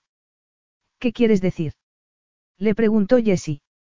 Por primera vez en mucho tiempo, se permitió recordar otra parte de aquella noche. Al hombre que la había iniciado al sexo con tanto cuidado y atención. Al hombre que había hecho que su primera y única vez fuese especial. Jessie se había convencido de que lo había hecho para demostrarse a él mismo que podía estar a la altura, que no había tenido nada que ver con ella en particular, pero, no obstante, todavía podía recordar su rostro, su gesto de concentración, la expresión de deseo mientras la hacía llegar al orgasmo. Desde que salió del hospital, continuó Belle, ajena al torrente de emociones que estaba sacudiendo a Jessie, ha estado encerrado en su casa de Cap Ferrat. Ya no socializa, prácticamente no habla con nadie. Según su director comercial, se niega a hacer la rehabilitación que necesita para recuperar toda la movilidad. Casi todos sus empleados se han marchado porque es una pesadilla trabajar para él. Tampoco está comiendo mucho y ha perdido bastante peso. Ahí es donde entras tú. Yo. ¿Cómo? Henry, el director comercial, me preguntó si conocía a alguien que pudiese cocinar para él. Está desesperado por hacer que vuelva a comer. Dejó escapar una carcajada, pero no fue un sonido alegre. A Renzo siempre le había gustado vivir bien. Y Henry piensa que no quiere comer porque está deprimido. Lo han intentado todo. Renzo ya no quiere hablar con su terapeuta ni con los médicos y Henry no sabe qué más hacer. Se le ha ocurrido que, si consigue que Renzo coma, tal vez empiece a mejorar y desee volver a vivir también. Belle se ruborizó. Por eso le hablé a Henry de ti y de tus credenciales como cocinera. Me siento halagada, balbució Jessie, que tenía el estómago hecho un ovillo y el corazón tan acelerado que casi no podía respirar. No quería volver a ver a Renzo Camaro. Llevaba cuatro años intentando olvidarse de él. Pero no podía decirle eso a Belle. Ni siquiera le había contado que había pasado una noche con él. ¿Lo harás, Yes? Le preguntó Belle, agarrándole con fuerza la mano, mirándola con preocupación. Sé que estos momentos querías tomarte un descanso. Y que no tienes trabajo hasta el otoño. Sé que es mucho pedir. Y que no será fácil. Porque Renzo no querrá tenerte allí. Entonces, supongo que me despedirá, le respondió ella, intentando encontrar la manera de salir de aquel embrollo sin decepcionar a Belle ni tener que admitir lo ocurrido cuatro años atrás. En realidad, no podrá hacerlo, porque Henry tiene un poder que le permite tomar todas las decisiones relativas a Destiny Incorporated desde el accidente. Así que Henry puede contratarte y Renzo no podrá despedirte. ¿Pero qué te hace pensar que va a funcionar? insistió ella. Si está deprimido, no creo que el hecho de comer bien vaya a cambiar eso. Sé que no va a ser tan fácil, pero lo que Renzo necesita en realidad es un amigo, Yes. Alguien que lo apoye y que no le permita seguir evitando lo que es importante de verdad. Yo lo haría personalmente, pero... Miró al bebé. No puedo dejar a los niños, añadió, para después aclararse la garganta. Sé que tú no lo conoces, pero también sé cómo te portaste con Kai y conmigo. Llevas tiempo sola y has conseguido vencer a tus propios miedos, tienes mucha fuerza de voluntad. ¿Qué miedos? Le preguntó ella. Para empezar, el tema de tu madre, le dijo Belle. ¿Y la pérdida? Jessie la miró con estupefacción. ¿Lo sabías? Ella asintió. Me enteré cuando fui a verte al hospital en Londres, pero como tú no me lo contaste, no te dije nada, admitió, sacudiendo la cabeza y dejando escapar una lágrima. Lamento que no quisieras confiar en mí, Jess. La expresión de Belle era de culpa y Jessie se sintió fatal. Debería habértelo contado, pero si no lo hice, no fue por ti. Pero es el motivo por el que no has querido venir a vernos, ¿verdad? Te resultaba complicado pensar en estar con mis hijos. Jessie sacudió la cabeza, se dio cuenta de lo mucho que había echado de menos a Belle, y la fuerza de la conexión que había entre ambas. Ya no, le respondió. Pensó que no debía haberle ocultado la verdad. Y que revelarle la identidad del padre en esos momentos no tenía sentido. Me alegra oírlo, le dijo Belle. Ayudarás a Renzo como me ayudaste a mí. Jessie quiso decirle que ella no había necesitado su ayuda, que había tenido éxito en la vida gracias a su valentía y a su trabajo. No obstante, se dio cuenta de que tal vez le viniese bien aceptar aquel reto. Su tristeza, su pena, el dolor que le había evitado continuar con su vida privada durante tanto tiempo, nunca habían sido culpa de Renzo. Él solo había sido el catalizador. E iba siendo hora de dejar de huir de lo ocurrido aquella noche. Tal vez aquella fuese la mejor manera de, por fin, dejarla atrás. Y, al mismo tiempo, le haría un favor a Belle. Renzo no significaba nada para ella, nunca lo había hecho. Solo había sido un donante de semilla accidental. ¿Por qué le preocupaba tanto volver a verlo? De hecho, verlo como estaba en esos momentos solo podía ayudarla a relativizar su propio dolor. Al fin y al cabo, Renzo ya no tenía la vida de ensueño que había tenido. Todo el mundo tenía problemas, incluso él. Jessie no estaba segura de poder ayudarlo, pero podía intentarlo. Por Belle. Así que, antes de que le diese tiempo a cambiar de opinión, decidió aceptar. Está bien, lo intentaré, pero no me culpes si no funciona. Belle parecía encantada y eso tranquilizó a Jessie ligeramente, aunque su corazón siguiese encogido. Capítulo 5. Una semana después, Jessie se despidió de Belle y de su familia en Mónaco y su conductor la llevó a la finca que Renzo Camaro tenía en Cap Ferrat. Se suponía que Henry Deschanel, directivo de Destiny Incorporated, la estaría esperando allí, pero cuando las enormes puertas metálicas se abrieron ante el largo camino que llevaba hasta la casa, que estaba en un lugar aislado, con vistas al mar Mediterráneo, Jessie le pidió al conductor que la dejase bajar. Solo había llevado una mochila, siempre le había gustado viajar ligero, y quería aclararse un poco las ideas antes de llegar. Sin embargo, nada más echar a andar se dio cuenta de que la finca parecía descuidada. Tenía un pinar que parecía aislarla del resto de viviendas de la zona. Teniendo en cuenta que Capferrat era un lugar exclusivo y muy caro, casi todas las mansiones estaban relativamente cerca y tenían los jardines muy cuidados. No obstante, la casa de Renzo era diferente, los árboles impedían el paso de la luz hasta que el camino se abría ante un palacio de cuatro pisos de estilo Belle Époque, tan grande y vistoso como Villa Galanti, pero a diferencia de la casa de Belle y Alexi, el palacio de Camaro parecía abandonado, con la pintura deslucida y las camas de flores que rodeaban la estructura del siglo XVIII secas y llenas de malas hierbas. Jessie vio el acantilado que había detrás del edificio y el embarcadero, la casa de la piscina y las playas privadas que habían dado fama a la finca tiempo atrás, en la época de mayor éxito de Destiny, cuando Renzo había sido conocido por organizar de un día para otro lujosas fiestas que después aparecían en todas las portadas de la prensa rosa. Pero en esos momentos la casa y el terreno que la rodeaba tenían un aspecto inquietante, y el fantasma del alto tren de vida de Renzo Camaro se reflejaba en las baldosas rotas, en el helipuerto que había junto al césped demasiado crecido, que parecía no haber sido utilizado en meses. Daba la sensación de que la finca estaba bajo un hechizo. Jessie tragó saliva y vio aparecer por la puerta principal del edificio a un hombre de mediana edad. Este bajó corriendo las escaleras de piedra para saludarla. Iba vestido con pantalones vaqueros y un jersey fino. Mademoiselle Burton, no sabía que iba a venir a pie, si no, habría mandado un coche a recogerla, la saludó. No pasa nada, he disfrutado del paseo, le respondió ella, dándole la mano. Soy Henry, hemos hablado por teléfono. Lo sé, le respondió ella, sorprendida al ver que parecía un poco nervioso. Él asintió. En primer lugar, debo disculparme por el estado del Palacio Camaro, comentó. Desde que Renzo volvió del hospital, no consigo mantener aquí al personal de servicio, les hace la vida imposible y se niegan a quedarse. Parecía avergonzado y Jessie entendió su gesto de preocupación. Esperaba que ocurriese lo mismo con ella. Sería ese el motivo por el que había insistido en pagarle una pequeña fortuna por hacer aquel trabajo. ¿Qué espera exactamente de mí?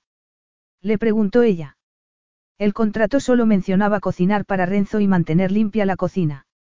En realidad, solo sé cocinar, admitió. No esperaría que se ocupase del jardín o, todavía peor, de los cuidados personales de Renzo. Sí, sí, lo sé, le contestó él. Tenemos un equipo de limpieza que viene dos veces por semana, pero Renzo no permite que entren en su habitación, y la empresa de jardinería va a enviar a alguien mañana. ¿Y qué hay del señor Camaro? Se obligó a preguntar ella. ¿Cuánto espera que interactúe con él? Belle le había comentado que podían hacerse amigos, pero eso no iba a ocurrir. Y tampoco podía convertirse en su cuidadora. Solo tiene que llevarle la comida. Y recogérsela. Ya no necesita más cuidados. Aunque no tenga demasiada movilidad, le explicó Henry, que parecía incómodo. Nunca sale de su habitación, pero debo advertirle que sigue muy enfadado por lo que le ocurrió. Y que suele pagarlo con el servicio, pero no es violento. Nunca. Henry tenía las mejillas ardiendo. Yo jamás pondría a un empleado en esa situación, pero me disculpo de antemano si le dice algo que pueda disgustarla. Créame que no será porque esté enfadado con usted, sino con él mismo. Jessie asintió, estaba empezando a comprender la envergadura del problema. No tiene que disculparse, le respondió. Al fin y al cabo, usted no es responsable de su comportamiento. El hombre la miró con alivio y Jessie pensó que los últimos 14 meses debían de haber sido también muy complicados para él. Belle me ha dicho que es usted una mujer fuerte, Pero si en algún momento desea terminar el contrato, lo entenderé. De acuerdo, le respondió ella, decidida, de repente, a no hacerlo. Estaba allí y quería hacerlo. Tal vez no fuese capaz de ayudar a Renzo Camaro, pero estaba dispuesta a intentarlo.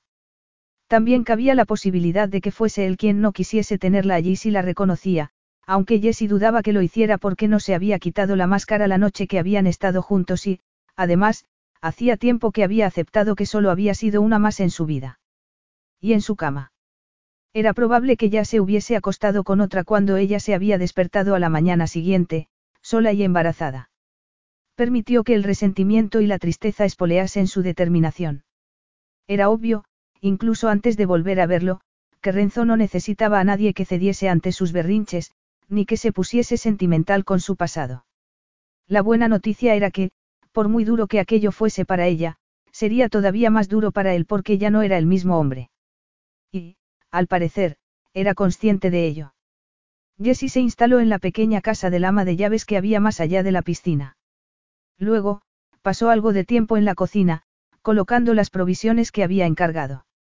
Por suerte, la cocina era un lugar muy bien equipado e impoluto, pero a Jessie le resultó extraño quedarse sola con Renzo en el enorme palacio cuando Henry se marchó por la tarde.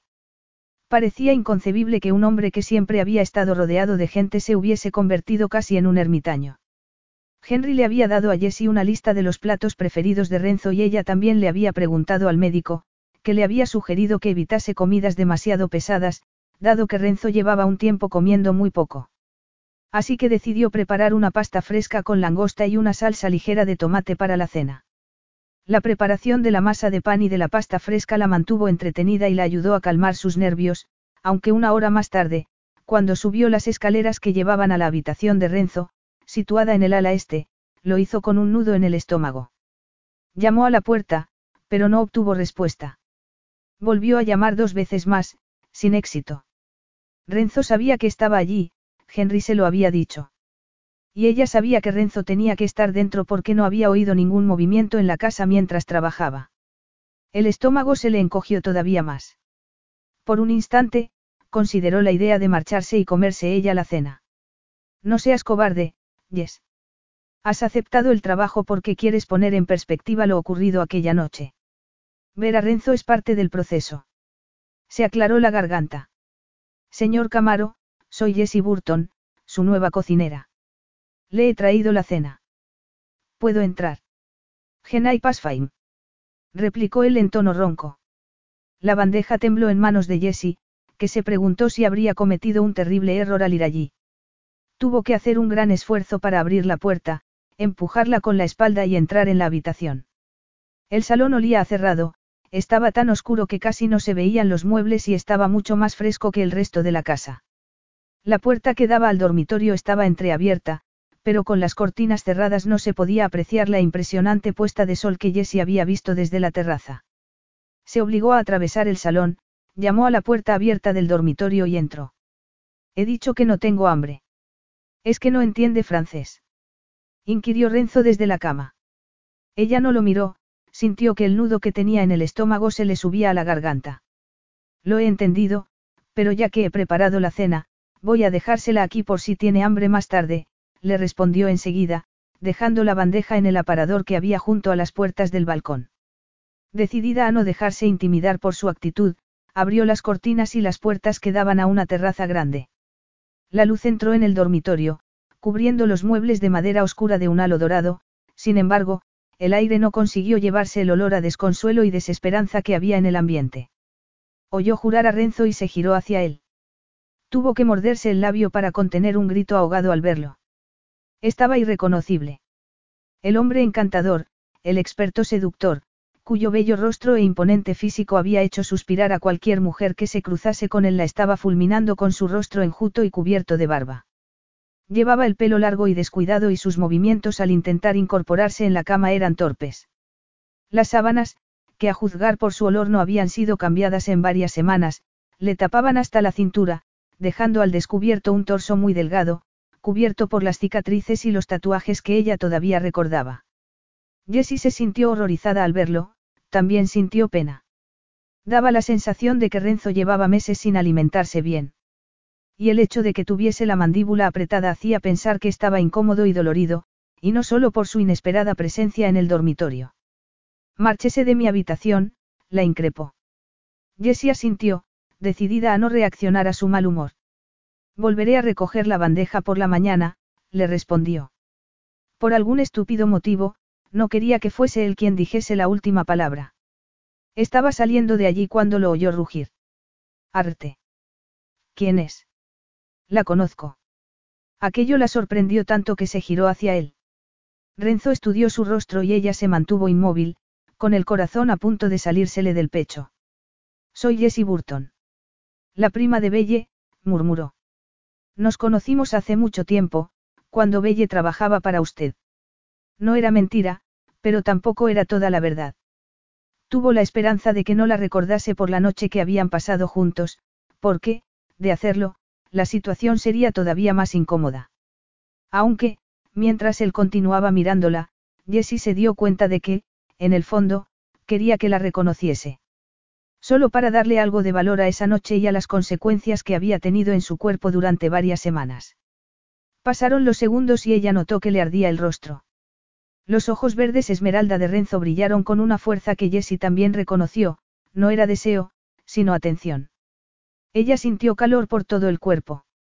Y odió también que una parte de ella siguiese siendo aquella chica optimista y romántica que necesitaba que Renzo le diese su aprobación a pesar de que ya la había rechazado antes. Entonces, él rompió el contacto visual, se tapó la cara con el brazo y se dejó caer de nuevo en la cama. Márchese, le dijo. Y Jessie ignoró la sensación de pena y decepción mientras cerraba la puerta tras de ella. Capítulo 6. Renzo se preguntó si era ella al notar que su cuerpo reaccionaba de un modo que no había sentido desde hacía años. Los pómulos marcados, el rostro en forma de corazón, los labios gruesos, las pecas que salpicaban su nariz, y aquellos ojos azul claro, tan profundos y cautos, le resultaban familiares. Probablemente, porque la había visto en sueños durante cuatro años. Era posible. Podía ser la muchacha que le había entregado su virginidad hacía una eternidad, cuando él había sido otro hombre. Podía ser la joven a la que no había conseguido olvidar, por mucho que lo había intentado. La chica que había intentado ponerse en contacto con él y a la que había rechazado. Su mente y su cuerpo debían de estar jugándole una mala pasada. No es ella. Ni siquiera tú mereces semejante tortura. Desde que lo habían sacado del prototipo de Destiny después del accidente, no se reconocía. Se sentía vivo solo a medias y ya no podía esconderse de la realidad. Era un fracaso, un fraude. No era el hombre mujeriego y multimillonario, sino la rata de alcantarilla que había hecho todo lo posible por salir de allí. Apartó la mano de sus ojos para admirar el brillo anaranjado y dorado del atardecer que su nueva e indeseada empleada había descubierto de manera tan impertinente para él. Tenía un motivo para mantener las cortinas cerradas. Odiaba ver en lo que se había convertido, así que vivía en la oscuridad, como había hecho en su juventud, feroz y hambriento, y desesperado por escapar de la sensación de culpa y del destino. Y pensar que había creído darle esquinazo a su destino y por eso le había puesto a su equipo Destiny, para hacerlo oficial. Sonrió amargamente. Con las puertas de la terraza abiertas, la brisa salada empezó a aliviar el olor amargo de la habitación y los últimos rayos de sol le calentaron la piel. Se quedó allí una eternidad examinando las nuevas, y no del todo terribles, sensaciones. Entonces le llegó un aroma delicioso, ajo y aceite, a tomate y, langosta. Su estómago protestó. Miró la bandeja que la chica había dejado sobre la cómoda y frunció el ceño. Pero su estómago, que había permanecido adormilado durante tanto tiempo, continuó protestando. La tentación lo enfureció, pero le hizo salir de la cama a pesar del dolor de su pierna y del resto de músculos que llevaba tanto tiempo sin utilizar. Apartó la colcha y utilizó todas sus fuerzas para ponerse en pie, decidido a tirar la bandeja por el balcón. Avanzó con dificultad, agarrándose a los postes de la cama, y se enfadó todavía más al darse cuenta de su debilidad. Sintió un dolor insoportable con cada paso, pero solo tuvo que dar cinco para llegar a la cómoda, sudando y respirando con dificultad. Avergonzado de su propia debilidad, fulminó la bandeja con la mirada y utilizó las pocas fuerzas que le quedaban para levantar la campana plateada que cubría el plato de comida. Cuando lo hizo, su delicioso aroma lo consumió. La pasta, que parecía casera, estaba cubierta por una ligera salsa de tomate que brillaba con la puesta de sol, y los suculentos trozos de langosta, uno de sus manjares favoritos, lo tentaron. Su estómago volvió a rugir, rogándole que lo probase. Él se quedó allí, temblando y sudando, desnudo y patético, mirando aquel plato perfecto. Era incapaz de tirarlo, pero también de dar el pequeño paso que lo alejaría de un sufrimiento que había permitido que lo invadiese por demasiado tiempo. Por fin, no pudo soportar más la tentación. Tomó el tenedor con dedos temblorosos y pinchó un pedazo de pasta alargada con él, pinchó también un trozo de langosta y se lo metió en la boca. Los sabores estallaron en su lengua, ricos, frescos y sensuales. Gimió de placer y volvió a por otro bocado. Empezó a comer demasiado deprisa, como un hombre hambriento, como en las raras ocasiones en las que había podido comer hasta saciarse de niño. Pero después de varios bocados, tuvo que parar porque su estómago no podía ir tan rápido. Se quedó de pie, todavía temblando del dolor y del esfuerzo. Clavó la mirada en el horizonte, a través de las puertas abiertas de la terraza. El agua del Mediterráneo se iba oscureciendo según iba cayendo el sol y la finca de la que tan orgulloso había estado en el pasado se ensombrecía. Y por primera vez desde que se había encerrado en aquella habitación, se fijó en que el jardín estaba descuidado, la piscina, vacía por orden suya y salpicada de hojas. Entonces, la vio. Vio a la mujer que le había llevado la cena, a la que había confundido con ella. Iba andando hacia la casa del ama de llaves, que estaba debajo de la piscina. Frunció el ceño, el dolor de la pierna y del estómago se vieron reemplazados por otra sensación mientras la observaba. Volvió cojeando hasta la cama y se tumbó, más enfadado que nunca, no solo con su herida, con su cuerpo débil e inservible, sino también con ella. Fuese quien fuese, y por muy bien que cocinase, no la quería allí porque hacía que fuese todavía más consciente de lo que había perdido. En cuanto volviese a por la bandeja al día siguiente, se lo diría. O eso era lo que pretendía, hasta que su estómago se relajó y se sintió saciado y tranquilo, y se quedó dormido. Jessie se despertó temprano después de una noche agitada, interrumpida por muchos sueños en los que se mezclaban el pasado y el presente y el renzo demacrado ocupaba el lugar del hombre imponente al que ella recordaba. Mientras observaba los jardines desde la seguridad de la casa del ama de llaves, las extrañas sensaciones de aquellos sueños continuaron asediándola, sensaciones que llevaban años aletargadas, pero que seguían teniendo el poder de asustarla.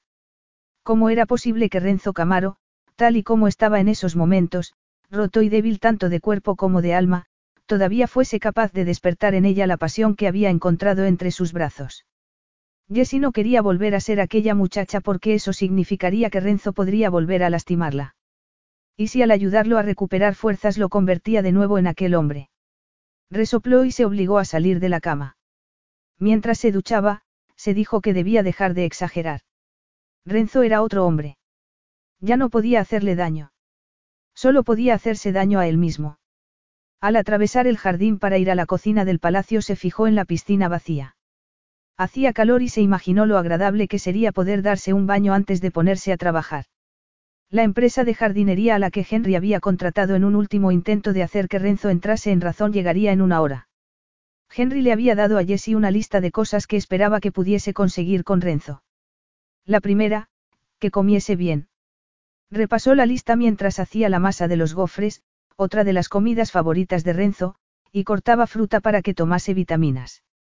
Y decidió concentrarse en los dos primeros puntos. 1. Evitar que ahuyente a los nuevos jardineros. 2. Conseguir que acceda a ver de nuevo al fisioterapeuta. Si lo consigue, le daré una bonificación de 5.000 dólares en el momento. Si se concentraba en aquello, tal vez dejaría de pensar en el pasado cada vez que veía a su nuevo jefe. No obstante, tenía las palmas de las manos húmedas por el sudor cuando le llevó el desayuno 20 minutos después. Se obligó a concentrarse en su misión, que Renzo dejase de comportarse como un cretino tanto con ella como con el resto de sus empleados, y conseguir que viese al fisioterapeuta, que lo necesitaba. Llamó a la puerta y entró en la habitación. Para su sorpresa, las cortinas y las puertas que había abierto la noche anterior seguían abiertas y el sol entraba en la habitación. Además, ya no olía tan mal.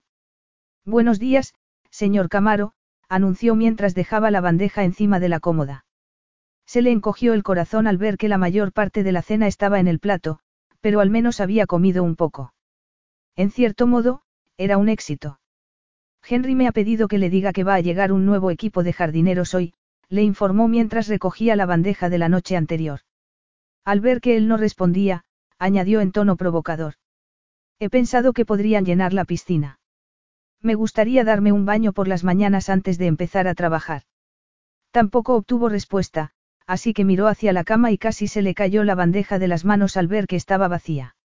Buscó por el resto de la habitación y en el baño, pero tampoco estaba allí. ¿A dónde había ido? Señor Camaro. Lo llamó con el corazón en la garganta. No estaba en condiciones de salir a pasear, la noche anterior le había costado un gran esfuerzo sentarse en la cama.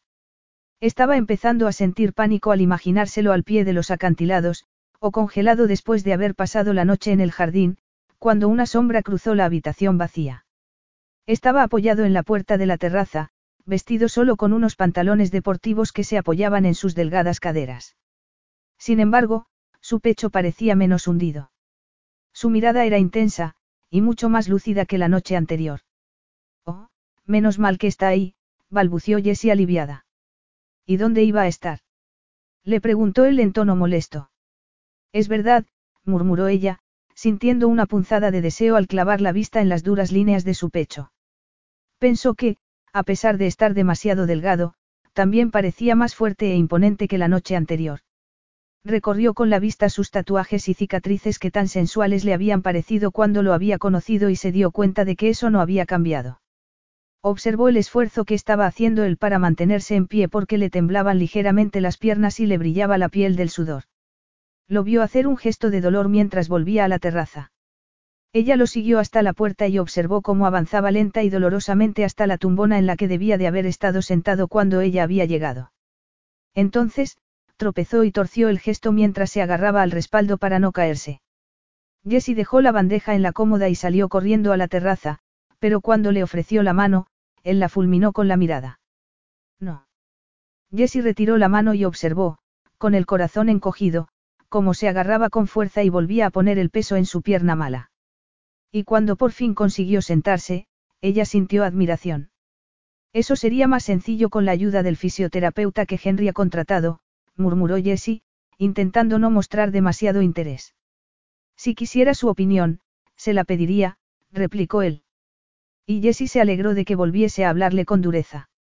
Cuando se comportaba como un cretino egocéntrico era más fácil no sentir pena por él. Volvió al dormitorio y tomó la bandeja del desayuno. La dejó encima de la mesa de hierro forjado que Renzo tenía delante y levantó la campana que cubría el plato haciendo una floritura. He preparado gofres, anunció. Renzo, que había tenido la mirada clavada en el horizonte, la miró a los ojos y frunció el ceño. ¿Acaso he dicho que quisiera desayunar? inquirió entre dientes mientras cambiaba de posición para intentar aliviar su pierna herida. Jessie dejó la campana encima de la mesa y se puso recta. Tenía dos opciones, o admitía que Renzo estaba sufriendo y se compadecía de él, o hacía de abogada del diablo. Le dolía ver que Renzo sufría, pero supo que lo último que éste quería era su compasión. Así que puso los brazos en jarras y clavó la vista en su pecho. Tal vez no quiera desayunar, tipo duro, pero es evidente que necesita comer. Salvo que prefiera ir de víctima y dejarse morir de inanición. Él arqueó las cejas. Era evidente que la respuesta de Jessie lo había sorprendido. Ella se preparó para que la despidiese, pero, para su sorpresa, Renzo dejó escapar un extraño sonido. Jessie tardó unos segundos en darse cuenta de que si se agarraba las costillas y sus hombros empezaban a temblar, no era porque se estuviese muriendo, sino que estaba riendo. Y daba la sensación de que no se había reído en mucho tiempo. Luego por fin apoyó de nuevo la espalda en la silla, se limpió los ojos con el puño, recuperó el aliento y la miró. A Jessie se le encogió el corazón al ver un brillo que todavía recordaba en sus ojos verdes. Es una suerte que sea una buena cocinera, le dijo con aprobación. Porque tiene una boca, terrible. Jessie se mordió el labio inferior e intentó contener la punzada de deseo que acababa de sentir al recordar el beso que se habían dado en la pista de baile. Él la miró a los ojos y, por un instante, Jessie pensó que también había recordado aquel beso, pero entonces su mirada se volvió cerrada y cauta.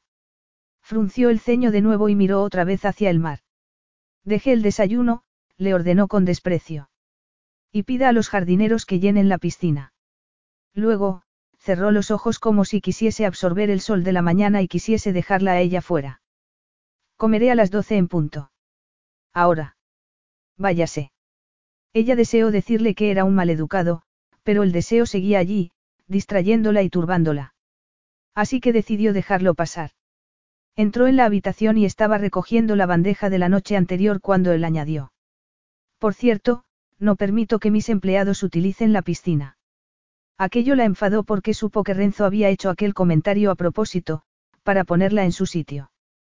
Se mordió el labio inferior y se tragó la respuesta que le habría gustado darle mientras salía de la habitación. Eso ya lo veremos, señor Gruñón. Capítulo 7. Una semana después. Desde la llegada de la nueva cocinera, Renzo estaba cansado y se sentía raro. Cada mañana hacía un esfuerzo por levantarse de la cama antes de que ella apareciese, se obligaba a ducharse y a vestirse y después salía a sentarse a la terraza, donde fingía estar bien, para que ella no lo encontrase tumbado en la cama como si fuese un inválido. Sin embargo, después le dolía la pierna durante horas y todos los músculos de su cuerpo protestaban tras el esfuerzo. Pero lo peor era que, mientras soportaba el dolor cada mañana, al mediodía y por las noches, era consciente de que cada vez se sentía más fascinado por aquella mujer impertinente e insolente que no se comportaba como ningún otro empleado que había tenido. Aquella noche, sentado en la terraza, agotado, esperó a que apareciese con la bandeja de la cena. Eres patético, pensó. Oyó la puerta de la habitación abrirse y cerrarse y sus pasos ligeros, y se le subió el corazón a la garganta. Hola, señor Camaro. Le he preparado unas deliciosas berenjenas a la parmesana para la cena de hoy, anunció ella, dejando la bandeja en la mesa que tenía delante. También hay pan recién cocido y tiramisú de postre. Él salivó mientras la chica destapaba el plato, pero al estudiar su cuerpo delgado, escondido detrás de una camisa ancha y los vaqueros gastados que llevaba siempre, se fijó en que su rostro limpio de maquillaje se sonrojó al sonreírle y eso lo excitó. No sabía cómo, pero aquella cocinera a la que ni siquiera quería tener allí había empezado a cautivarlo. De hecho, tenía ganas de verla todos los días, como si se tratase de un adolescente enamorado. Esta noche quería carne, le respondió en tono beligerante. Estoy harto de comer verdura. Sabía que no estaba enfadado por la cena, sino con el hecho de que no podía hacer nada con ella, aunque quisiese, porque nunca se acostaba con sus empleadas. Por mucho que lo fascinasen. Deje de protestar, Camaro, replicó ella. Si tuviese un dolor constante como el que tengo yo, lo entendería. No tendría ese dolor si accediese a trabajar con el fisioterapeuta, le dijo Jessie antes de desaparecer de la terraza. Vuelva aquí, le gritó él justo antes de oír cómo se cerraba la puerta. Intentó levantarse y seguirla, ponerla en su sitio y aliviar parte de la frustración que sentía, pero empezó a sudar, le temblaron los brazos y en cuanto puso algo de peso en la pierna mala, se le dobló. Así que se dejó caer de nuevo en la silla sintiéndose furioso y frustrado, y muy dolorido. Gritó, se sentía como una ballena varada, incapaz de moverse. Humillado, avergonzado y excitado. Ignoró la sensación hasta que se le pasó, pero mientras se frotaba la pierna pensó que se sentía frustrado con ella, con la situación y, sobre todo, con él mismo. Había decidido no ver al fisioterapeuta porque sabía que jamás podría recuperar lo que había perdido. Se lo habían dicho los médicos antes de darle el alta en el hospital. Pero poco a poco la ira se vio sustituida por determinación. Empezó a comer lo que la cocinera le había llevado, que estaba, por supuesto, delicioso con o sin carne. Y se fijó en que la piscina estaba llena y el jardín mucho más cuidado. Eso no lo complació porque le recordaba que no podía utilizar la piscina ni salir de su habitación solo. Y ver la finca en todo su esplendor le hacía pensar en su vida anterior, en los invitados a los que había acogido allí, en las fiestas que había celebrado. Aunque tuvo que reconocer que aquellos fantasmas del pasado estaban presentes desde el accidente. En las pesadillas que tenía por las noches y en las horas que pasaba despierto y solo en su habitación. Salvo cuando pensaba en ella o discutía con ella. Tuvo que reconocer que, por mucho que le molestase su presencia, se sentía más hombre desde que estaba allí. Y a pesar de que le seguía doliendo la pierna y tenía que hacer un esfuerzo enorme por salir de la cama y ducharse todos los días, Comer y discutir con ella le distraía y le daba fuerzas, aunque se enfadase. Cuando llegó a la cama, tomó el teléfono que tenía encima de la mesita de noche y que casi no había utilizado en los últimos meses y le escribió un mensaje a Henry, mándame al fisioterapeuta mañana. Luego tiró el aparato y se dejó caer en la cama, enfadado, pero decidido. ¿Qué más daba que no pudiese recuperar lo que había perdido? No quería seguir compadeciéndose de él mismo, lo que quería era demostrarle a Jesse Burton que, aunque no volviese a ser nunca el que había sido, no iba a darle más pena. Capítulo 8. Cuatro semanas después. Esté haciendo lo que esté haciendo, continúe. El fisioterapeuta dice que Renzo está realizando grandes progresos. Así pues, gracias. Acabo de depositar otra bonificación de mil euros en su cuenta. Siga así. Henry. Jessie se limpió las manos manchadas de harina en el paño de cocina mientras leía el mensaje que Henry le había mandado. Primero se sintió sorprendida y, después, culpable. Si Renzo había avanzado algo en el último mes, Jessie dudaba que fuese gracias a ella. En esos momentos, Renzo básicamente la ignoraba y pasaba mucho tiempo en el gimnasio que había en la planta baja. Aunque fuese extraño, Jessie echaba de menos sus discusiones, pero en los últimos días se había dado cuenta de que era solo una empleada más para él. No obstante, se alegraba de verlo salir de su dormitorio todos los días para trabajar con el fisioterapeuta. Sabía que se estaba esforzando por recuperar la movilidad de la pierna y fortalecer los músculos y ligamentos que se habían visto dañados. Tal vez lo había ayudado a dar el paso, pero no se sentía orgullosa de ello. Estaba segura de que, antes o después, Renzo se habría dado cuenta solo de que tenía que esforzarse si quería recuperarse. Sí que se enorgullecía de lo mucho que le gustaba su comida, pero Henry ya le pagaba generosamente por realizar aquel trabajo. Así que le respondió, gracias, Henry, aunque no estoy segura de haberme ganado esa generosa bonificación. Renzo casi no me habla últimamente. Volvió a guardarse el teléfono en el bolsillo y siguió trabajando la masa. El teléfono vibró contra su cadera. Consiguió ignorarlo hasta que terminó con la masa. La respuesta de Henry la confundió. Se lo ha ganado, créame. Le ha causado una gran impresión. No solo no me ha pedido que la despida, sino que me ha pedido que le haga un contrato indefinido. La idea la emocionó y después se sintió como una tonta. No podía quedarse. A pesar de que casi no lo veía, seguía afectándole demasiado su presencia. Había ido allí para hacer las paces con lo ocurrido entre ellos cuatro años antes y, en su lugar, se había involucrado en la recuperación de Renzo. Y eso no era bueno. Para ninguno de los dos. Sin embargo, lo que había empezado a molestarla más era seguir reaccionando al verlo, y no solo desde un punto de vista físico, sino también emocional. Un muy buen motivo para terminar con su contrato en cuanto acabase la semana. Su trabajo allí ya estaba hecho. Renzo había vuelto a comer y estaba recuperando fuerzas. Ya no estaba encerrado en su habitación y la finca había recuperado el resplandor del pasado. Jessie ya no estaba allí sola con Renzo todo el día y eso también le gustaba. O debería porque iba a echar de menos esos otros días en los que habían estado los dos solos, discutiendo constantemente. Aunque por las noches seguían estando solos, porque el resto de empleados se marchaba a las seis de la tarde, pero Jessie le llevaba la cena temprano y ya no entraba en su dormitorio para no molestarlo después del entrenamiento. De vez en cuando, ella se banaba en la piscina o en la cala que había debajo de la finca, pero últimamente aquel acto desafiante le parecía una tontería, porque estaba segura de que él no tenía ni idea. Debía de dormirse mucho antes, agotado después del esfuerzo físico. Decidió responder al mensaje de Henry, aunque se le encogiese el corazón al pensar en marcharse de allí dos días después, tengo que empezar otro trabajo dentro de un par de semanas, pero encontraré a alguien para que me sustituya y le pasaré el menú que he creado. No era cierto. No tenía otro trabajo hasta dos meses más tarde, pero sabía que no podía implicarse más en la recuperación de Renzo. Porque estaba empezando a tomársela de manera personal. Y cuanto más la ignoraba él, más anhelaba Jessie llamar su atención.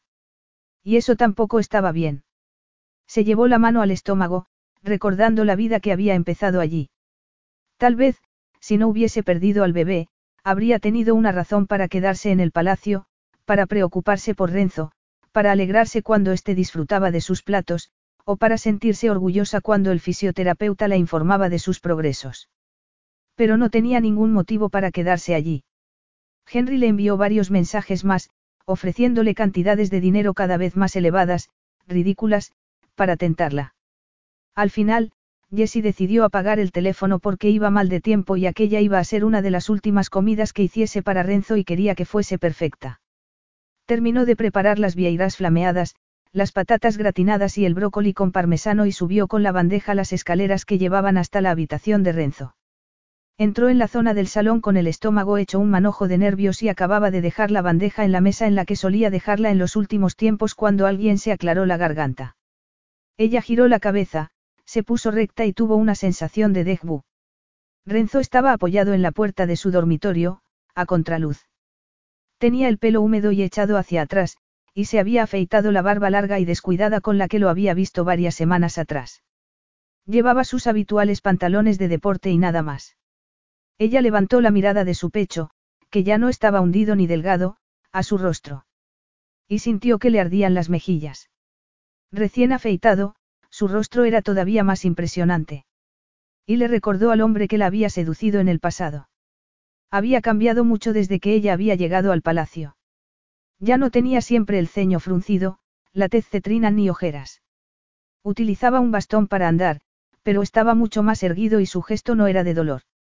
Jessie se aclaró la garganta porque él la estaba mirando fijamente, en silencio, y eso la ponía nerviosa, la excitaba. Si no necesita nada más, Señor Camaro, dejaré esto aquí hasta mañana, le dijo, intentando mantener la distancia profesional que no había respetado al llegar allí. Sí que necesito algo más, le respondió él, avanzando, con la mirada brillante. Henry me ha contado que no ha aceptado la prolongación del contrato. Ella asintió. ¿Por qué no? Porque tengo otro compromiso, balbució. Ambos sabemos que eso es mentira. No tiene ningún compromiso hasta el 15 de septiembre. ¿Cómo lo sabe? inquirió Jessie, sorprendida. Así que no lo niega. replicó él. No, supongo que no, le dijo ella, enfadada consigo misma. ¿Por qué había mentido? Podía marcharse de allí cuando quisiera porque su contrato se había terminado. Se le está enfriando la cena, añadió, dándose la media vuelta para escapar antes de que la situación se volviese más incómoda. No se marche, murmuró Renzo. Ella se detuvo, sorprendida, y se giró a mirarlo. Quiero que se quede, le dijo él, haciendo un evidente esfuerzo. Su comida es la mejor que he probado. Me ha devuelto el apetito cuando pensé que nada lo haría. A Jessie le sorprendió no solo el halago, sino cómo le hizo sentirse este. Sabía que era una cocinera excelente, y que Renzo había devorado su comida, pero había algo en su tono de voz que sugería que no estaba hablando solo de sus dotes culinarias. Apartó aquello de su mente. Mante la actitud profesional, Yes. Me alegro, respondió, porque era cierto. Entonces, firmará la extensión del contrato. Le preguntó Renzo. Por favor. Jessie vio en él una vulnerabilidad y una actitud defensiva, tan ajenas al hombre al que había conocido años atrás, que tuvo que preguntarse si tan malo sería quedarse un tiempo más. Tal vez podría estar allí otro mes y ver cómo terminaba de curarse. Probablemente, cuando volviese a ser el de antes, la conexión que ella pensaba que existía entre ambos desaparecería. Me lo pensaré, le respondió. Y luego salió de la habitación sin esperar su respuesta porque ya había tomado una decisión. Que le doliese la idea de marcharse era motivo suficiente para hacerlo. Había ido allí para enfrentarse a su pasado, pero le aterraba enfrentarse a lo que sentía por Renzo porque estaba hecha un lío. Capítulo 9. A la noche siguiente. ¿Cómo que no ha firmado el contrato? Me dijo que lo pensaría, gritó Renzo por teléfono a Henry. No podía permitir que se marchase. No quería que se marchase. Todavía. Él no estaba preparado y la noche anterior había estado a punto de rogarle que se quedase. ¿Qué más quería Jessie de él? Lo siento, Renzo. Hoy me ha dicho que sigue con la idea de marcharse mañana por la mañana, pero no te preocupes, ha buscado a alguien para que la sustituya. No. Rugió él antes de colgar el teléfono. No lo iba a permitir. Llevaba semanas evitándola y centrándose en su rehabilitación. Y sabía que ella lo había evitado también. Pero, aunque no la viese todos los días, aunque no discutiesen, había sido consciente de su presencia en la casa.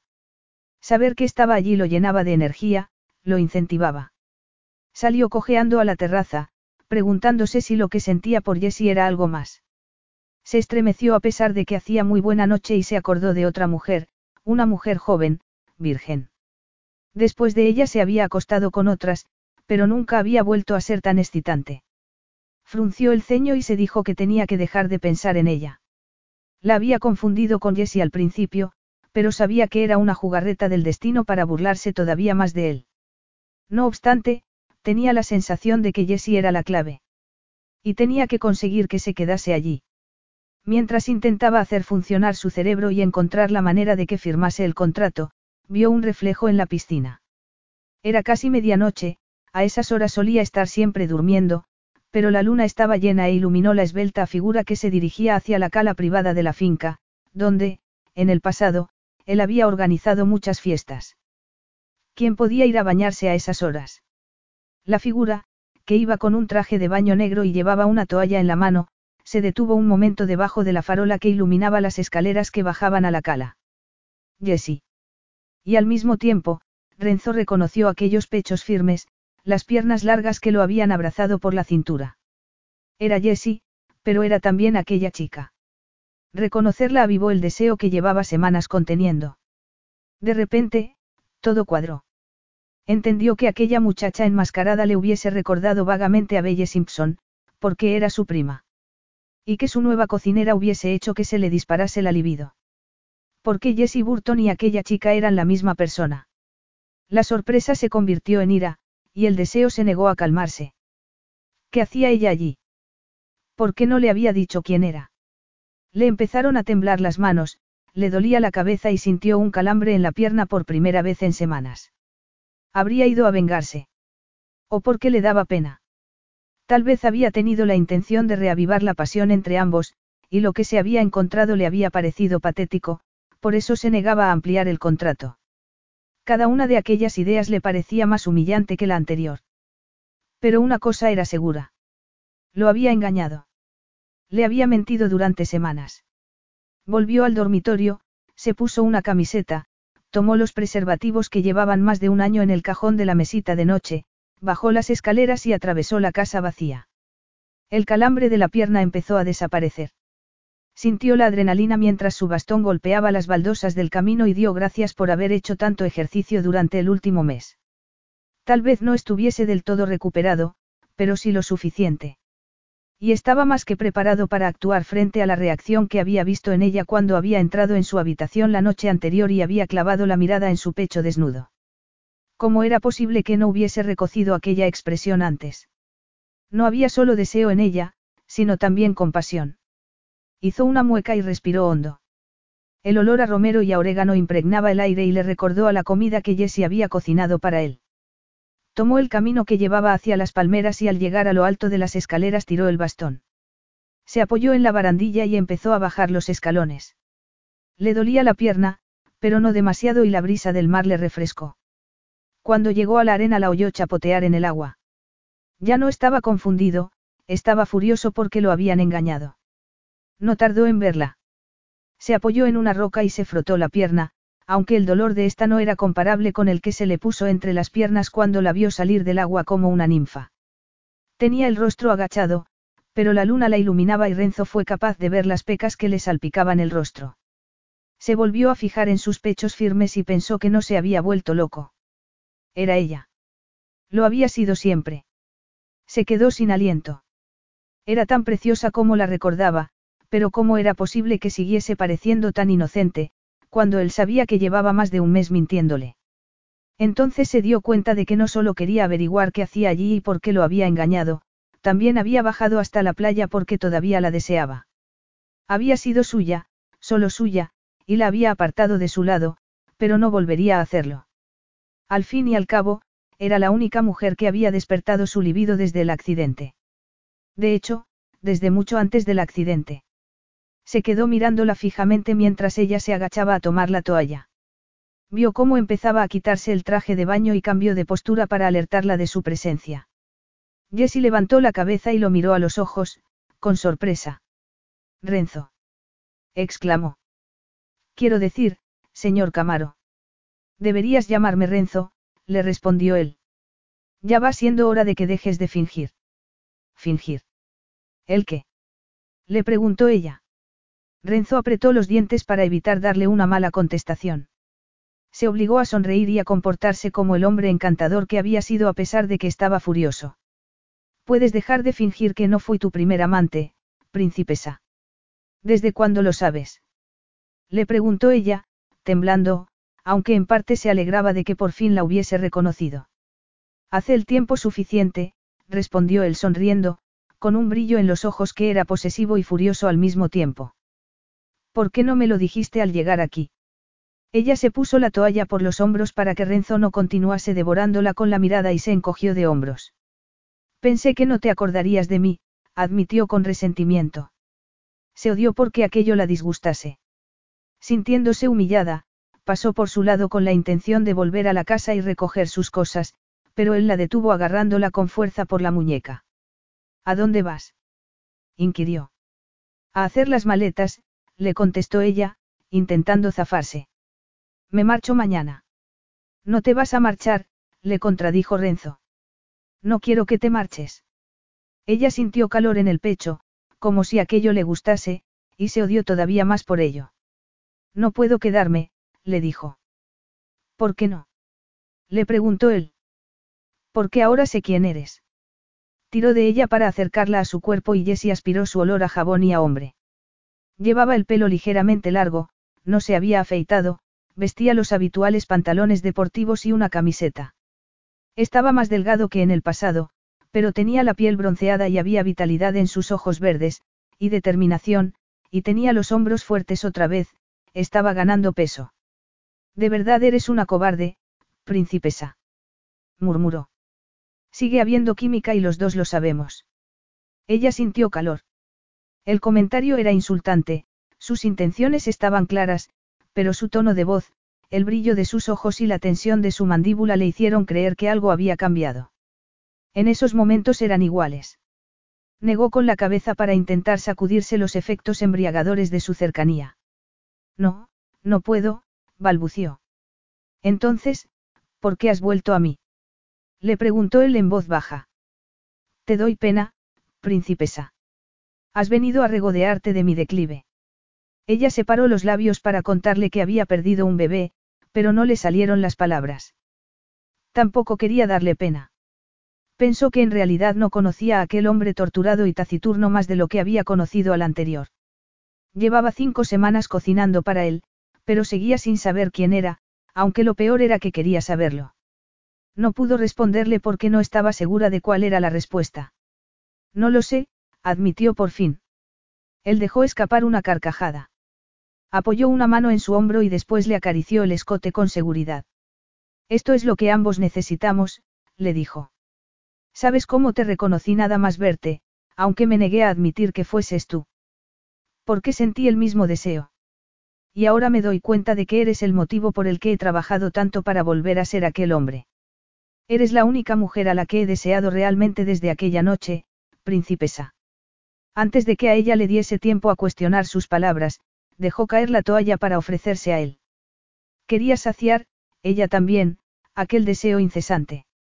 A pesar de que hacía una noche cálida, se estremeció. No pudo negar que se sentía eufórica al saber que le importaba a pesar de ser consciente de que aquello tenía que ver con la niña pequeña a la que su madre había abandonado, cuyo padre nunca la había querido conocer. La niña que había anhelado recibir cariño, pertenecer a alguien. ¿Por qué debería creerte? inquirió, obligándose a no dejarse llevar por las emociones otra vez. Deja que te lo demuestre, le dijo él, abrazándola por la cintura para apretar su cuerpo contra el de él. Jessie notó su erección en el vientre y Renzo la miró a los ojos y le susurró. Si no es esto lo que quieres, me lo tienes que decir ahora. Ella levantó la barbilla y respondió de la única manera que podía hacerlo. Es lo que quiero. Y él la besó. Jessie enterró los dedos en su pelo, apretándolo contra ella mientras su cuerpo se dejaba llevar por el deseo que llevaba años negando. Fue un beso apasionado, despiadado y desesperado. Cuando se separaron, ambos respiraban con dificultad. Él encontró los tirantes de su bañador y se lo bajó, y lo único que pudo hacer Jessie fue estremecerse. De repente, estaba desnuda hasta la cintura, con los pechos erguidos, los pezones endurecidos. Él la acarició y se inclinó para capturar una de las puntas con la boca caliente. La devoró durante lo que a ella le parecieron horas, pero debió de durar solo segundos, y Jessie sintió calor entre los muslos y se puso a temblar. Lo que necesitaba era volver a sentirlo dentro. Él retrocedió, se tambaleó y Jessie lo agarró del brazo. ¿Estás bien? Le preguntó, preocupada por su pierna. Por supuesto. La respuesta airada la golpeó, pero antes de que le diese tiempo a reaccionar, Renzo la agarró de la muñeca y la llevó hacia las tumbonas que había en la playa. Quítate el traje de baño, le dijo, sacándose un envoltorio del bolsillo. Ella se quedó de piedra al darse cuenta de que había ido preparado. Se abrazó por la cintura y se preguntó si Renzo habría ido allí con la idea de seducirla. ¿Qué iba a ocurrir cuando saciase su apetito? Pero cuando lo vio quitarse la camiseta, se le nubló la mente otra vez, se olvidó de todo aquello y se dejó llevar por el deseo. La luna iluminó el pecho de Renzo, que estaba menos bronceado que en el pasado, más delgado, pero igualmente magnífico. Las viejas cicatrices y los tatuajes que Jessie recordaba seguían allí, pero había marcas nuevas del accidente. Lo vio hacer un gesto de dolor y se le encogió el corazón mientras él se quitaba los pantalones. Entonces, observó embelesada cómo se ponía el preservativo. ¿Acaso importaba que lo hubiese planeado? Ella también lo deseaba. Tal vez fuese lo que había necesitado desde el principio. Una oportunidad de volver a tenerlo antes de marcharse de allí para siempre. Él la agarró por la barbilla, le levantó el rostro para mirarla a los ojos, estaba en tensión. ¿Por qué no estás desnuda? inquirió. Ella se despojó del traje de baño y sintió vergüenza, así que se lo apretó al pecho para taparse. Renzo se lo arrebató de las manos y lo tiró lejos. Túmbate, le pidió. Ella obedeció, pensó que tal vez a Renzo le dolía la pierna después de tanto tiempo de pie. Abrió la boca para preguntárselo, pero él se tumbó con ella y apoyó un dedo en sus labios. No te preocupes, te prometo que no te decepcionaré, le aseguró en tono enfadado. A Jessie no era el placer lo que le preocupaba. Se dijo que aquello era solo sexo. No podía ser más. No podía idealizar aquel momento. No podía sentir por él más de lo que debía. Así que cuando Renzo la agarró por las caderas, ella lo abrazó con las piernas y se abrió a él. Renzo rugió mientras la penetraba y ella gimió también, se sintió abrumada. Él juró en italiano, con voz ronca, y después empezó a moverse en su interior. En esa ocasión, al contrario de lo ocurrido cuatro años antes, el movimiento de sus caderas era torpe, errático, pero igual de intenso. Jessie se aferró a él y sintió un placer inmenso al notar que Renzo presionaba en un lugar que solo él había encontrado. Estaba al borde del orgasmo. Él se movió en su interior un par de veces más y eso fue todo. Jessie gritó de placer al notar cómo todo su cuerpo se sacudía. Renzo llegó al clímax también y luego dejó caer todo el peso de su cuerpo sobre ella, aplastándola contra la tumbona, temblando, sin salir de ella. Jessie se quedó quieta y después del placer se sintió sorprendida. ¿Cómo era posible que tuviesen una conexión sexual tan intensa, tan inmediata? Renzo se apartó, se sentó y se pasó los dedos por el pelo, con la cabeza inclinada y la espalda rígida. Parecía agotado. Sin embargo, Jessie se contuvo para no tocarlo y aguantó las ganas de preguntarle si estaba bien. No debería importarle. No le podía importar. El miedo volvió a apoderarse de ella.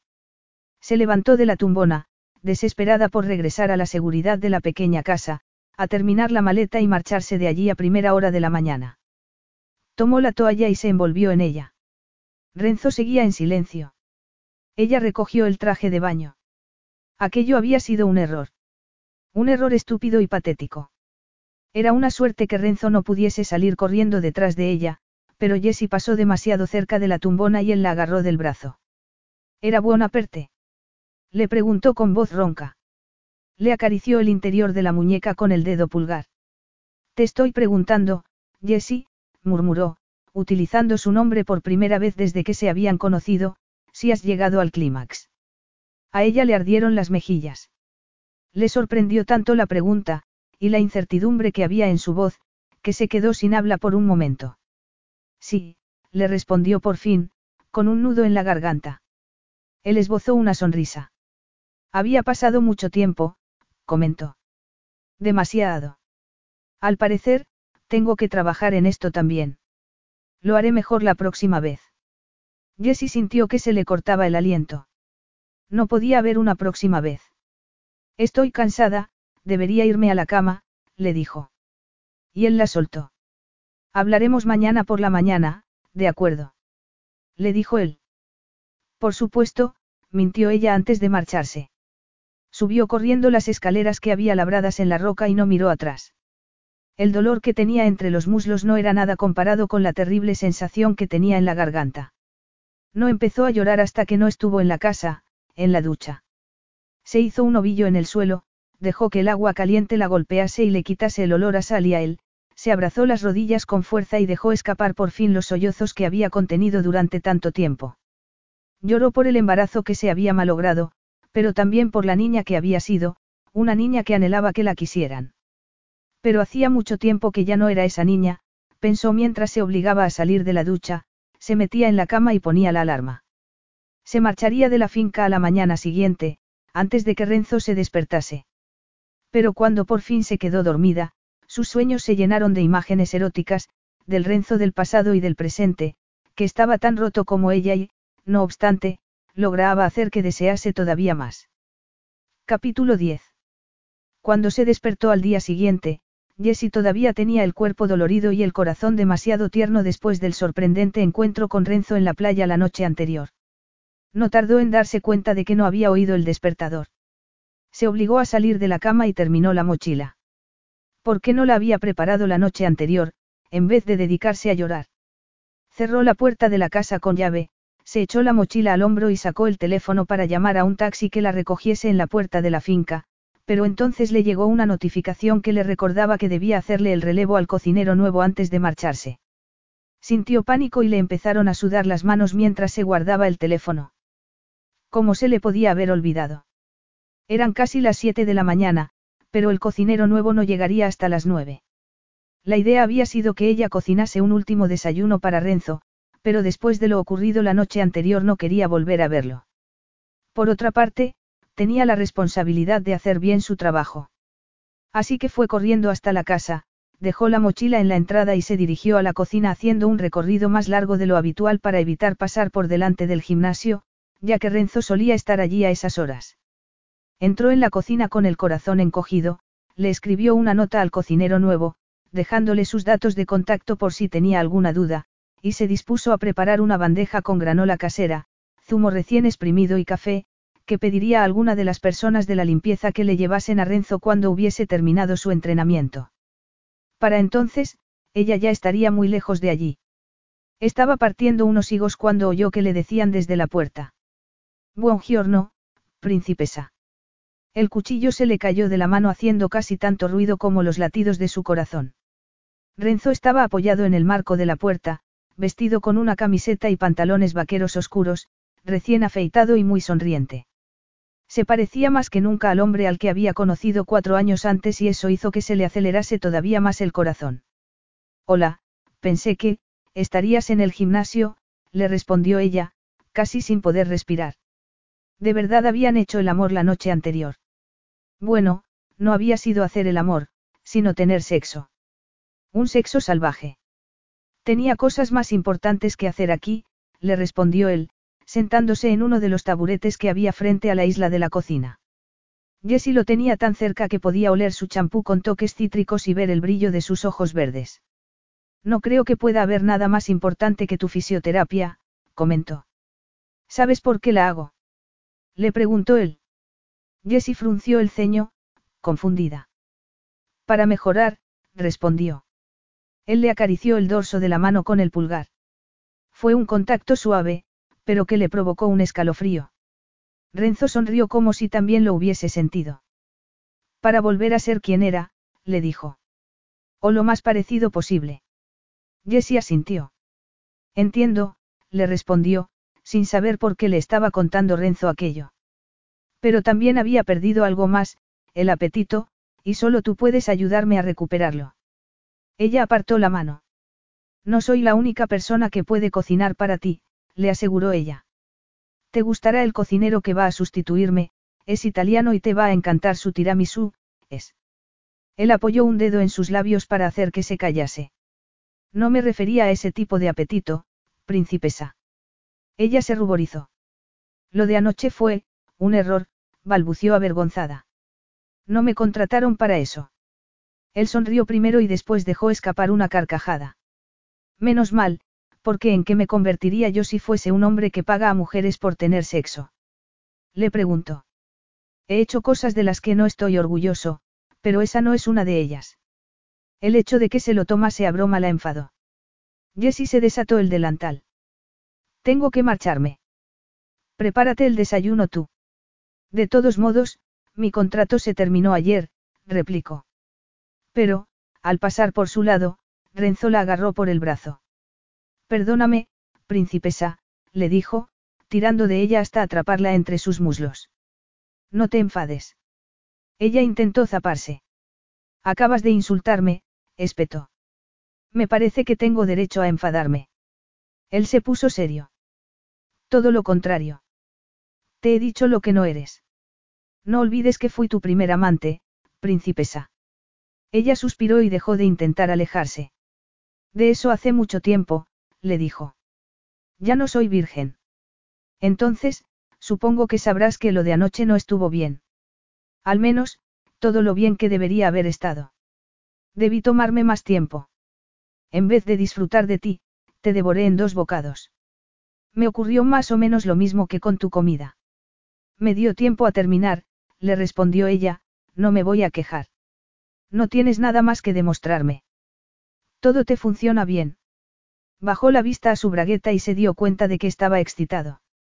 Subió la mirada rápidamente a su rostro de nuevo. Me funciona, le respondió él. Y me alegro de ello, pero bien. No, no me lo parece. Tengo mucho que demostrar y me gustaría hacerlo contigo. Ella se zafó por fin y dio un paso atrás. No, replicó, a pesar de que le ardía la sangre en las venas. Me alegra haberte ayudado con tu, tus problemas de funcionamiento, pero ahora me tengo que marchar. Renzo volvió a agarrarla de la muñeca antes de que le diese tiempo a irse. No te marches, Jessie. Todavía te necesito aquí. Para algo más que sexo. Ella creyó oír en su voz la misma vulnerabilidad que la noche anterior y no fue capaz de volver a zafarse de él. Sinceramente, Renzo, te va a gustar cómo cocina Mateo, es muy bueno, le dijo. No te estoy hablando de cocina, repitió él. Henry insiste en que debo hacer alguna aparición pública. Las acciones de la empresa no han dejado de caer desde el accidente. Se rumorea que ya no soy el que era. Así que tengo que dejar de esconderme. Parecía molesto, pero entonces su expresión se volvió extrañamente indescifrable. Dante Allegri y su esposa van a celebrar una fiesta en su casa de Montecarlo dentro de tres semanas. Un baile. Habrá inversores, famosos, personalidades importantes. Henry me ha rogado que asista para acabar con los rumores. Si voy, necesito ir acompañado, pero no quiero que las mujeres con las que he salido en el pasado me miren con pena. En realidad, solo quiero ir contigo. A ella le sorprendió que le pidiese aquello. No supo qué responder. Le apeteció asistir a la fiesta y, sobre todo, hacerlo con él. Por un instante, se sintió esperanzada al pensar que Renzo la necesitaba de verdad. Mel, ¿estás pidiendo que salga contigo? Le preguntó. Trabajo para ti. No será eso motivo de más rumores. Belle y Alexi también asistirán, y tú eres su prima. Podemos utilizar esto para explicar cómo nos conocimos, sugirió Renzo, frunciendo el ceño al mirarla a los ojos. Habría visto a la niña deseosa de recibir cariño y atención que todavía había en ella. Jessie apartó la idea de su mente. Renzo le estaba pidiendo aquello porque era una solución práctica, por su negocio. La petición no tenía nada de personal a pesar de lo ocurrido la noche anterior. El hecho de que la necesitase por motivos prácticos hizo que Jessie se sintiese más segura, tentada a acceder. Ya no eres mi empleada, añadió él, pasando el dedo pulgar por su labio inferior. Ella suspiró, no pudo evitarlo. Tu contrato terminó ayer, ¿verdad? Continuó. Y no te pago por sexo. En eso estamos los dos de acuerdo. Si te quedas hasta el baile, podemos pasar esas tres semanas divirtiéndonos. Ambos nos lo hemos ganado, no. Solo te pido tres semanas más. Después, cada uno tomará su camino. La agarró por las caderas y volvió a colocarla entre sus muslos. Ella respiró hondo y aspiró su olor. Frunció el ceño. Si se quedaba allí sin trabajar para él, se convertiría en su, amante. Volvió a respirar hondo. Sería la amante de Renzo Camaro durante tres semanas. Podría conocerlo mejor e intentar resolver todas las dudas que tenía acerca de él. Por fin podría encontrar la respuesta a todas las preguntas que se había hecho desde que lo había conocido. En cualquier caso, la idea de ser su amante la atraía y la aterraba al mismo tiempo. Te quedarás conmigo, princesa.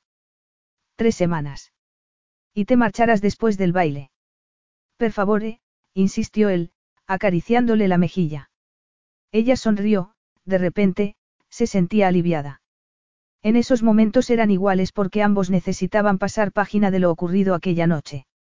Él también había sufrido mucho desde entonces. Ambos estaban rotos a su manera.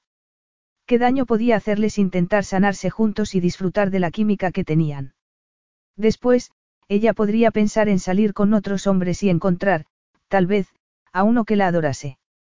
Tal vez incluso podría formar una familia, como Alexi y Belle. Asintió. Sí. Le preguntó él sonriendo. Sí, está bien. Me quedaré. Tres semanas. Y te acompañaré al baile. Vene, murmuró él, mirándola con los ojos brillantes. Pediré que lleven tu equipaje a mi habitación. Ella tragó saliva. Tal vez debería quedarme donde estaba hasta ahora. ¿Por qué? Le preguntó Renzo sorprendido. ¿Por qué me resulta extraño, vivir en esta casa, en tu dormitorio? le explicó ella. Él sonrió. Jessie, te quiero en mi cama. Le agarró la mano y le dio un beso en la palma. Ella se estremeció y lo vio sonreír. Tú también quieres, ¿verdad? Bueno, sí, se obligó a contestarle, sintiéndose torpe y transparente otra vez. La casa del ama de llaves está demasiado lejos de aquí, razonó él. Además, ya no vas a ser mi cocinera, sino mi invitada. Ella asintió, se sentía de maravilla y asustada al mismo tiempo. Lo cierto es que tal vez debería seguir trabajando, si me voy a quedar, le propuso. Él arqueó las cejas y después frunció el ceño. Es una locura, no. No quiero que trabajes para mí, sino que estés disponible para que nos podamos divertir. Ella supo que le iba a resultar extraño estar sin trabajar. No puedo mudarme a tu habitación, Renzo, le dijo. Y me gustaría, de verdad, seguir trabajando para ti. Si te parece bien. No me parece conveniente, le respondió él, agarrándola por las caderas y acercándola más a su cuerpo. Adoro tu comida, pero me gusta más tu sabor. Jessie apoyó las manos en su ancho pecho para apartarlo. Por favor, Renzo, es importante para mí, le dijo en tono firme.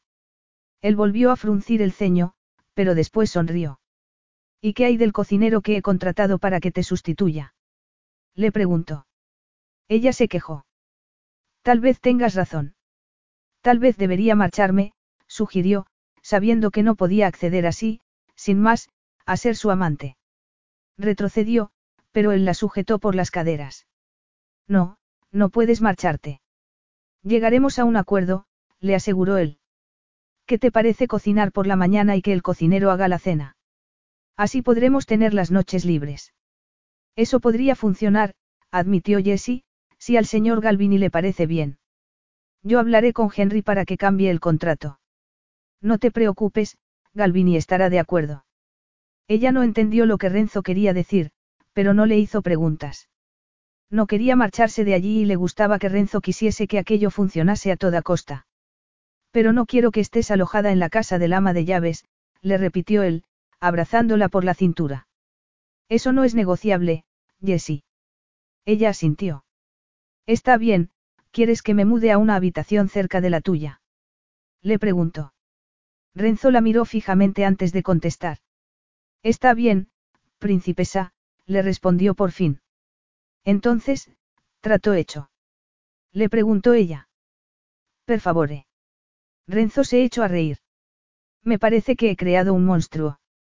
Sí, admitió Jessie sonriendo. Vene. Le diré al personal que lleve tu equipaje a la habitación que hay al lado de la mía. Estupendo, le respondió ella. Y no le dio tiempo a decir más, porque Renzo selló su acuerdo con un apasionado beso. No te sorprendas si voy a verte allí con frecuencia, le advirtió después. De acuerdo, le respondió Jessie. Renzo iba a darle otro beso cuando le sonó el teléfono, juró y la soltó. Leyó el mensaje que le acababa de llegar y volvió a guardarse el aparato en el bolsillo. Tengo que ir al gimnasio. Puedes pedir que me lleven el desayuno allí. No lo hagas tú, que ya vas a tener suficiente trabajo. Jessie se ruborizó al notar el bulto que Renzo tenía en la bragueta. Esta noche me vengaré, añadió él, levantándose y echando a andar. Su cojera parecía más pronunciada de lo habitual. Adiós, princesa, se despidió en tono alegre. Ella sintió que se le salía el corazón del pecho. En realidad, no se sentía orgullosa de excitarlo porque ella también se sentía como si estuviese en las nubes. Tenía por delante tres semanas llenas de posibilidades. Y la oportunidad de apartar para siempre la tristeza que se había apoderado de ella durante demasiado tiempo. Capítulo 11. Renzo, es maravilloso. No sabes cuánto me alegro de que por fin vuelvas a socializar. Le pediré a Carmine que informe a los Allegri de que vas a asistir al baile. Él torció el gesto al escuchar a Henry tan entusiasmado. En realidad, lo último que quería hacer era asistir a un baile cuando ya no podía bailar. Hasta esa mañana no había tenido intención de aceptar la invitación, pero era lo único que se le había ocurrido para convencer a Jessie de que se quedase con él. Después, le había parecido la excusa perfecta. Porque en las últimas semanas había descubierto algo de vital importancia acerca de su bella cocinera, a Jessie Burton le gustaba complacer a los demás. Quería ayudar. Detrás de aquella imagen independiente, era una mujer buena, leal y dulce. Renzo tragó saliva. Jamás se habría sentido atraído por una mujer así en el pasado, pero, por algún motivo, en esos momentos no quería a otra. Sabía que se estaba aprovechando de ella y, de no haberla deseado tanto, tal vez se habría sentido culpable, pero cuando Jessie había accedido a quedarse con él no se había arrepentido de sus actos, hasta ese momento. No obstante, tendría tres semanas con ella antes de tener que enfrentarse a aquel calvario. Y no sabía cómo estaría para entonces la situación.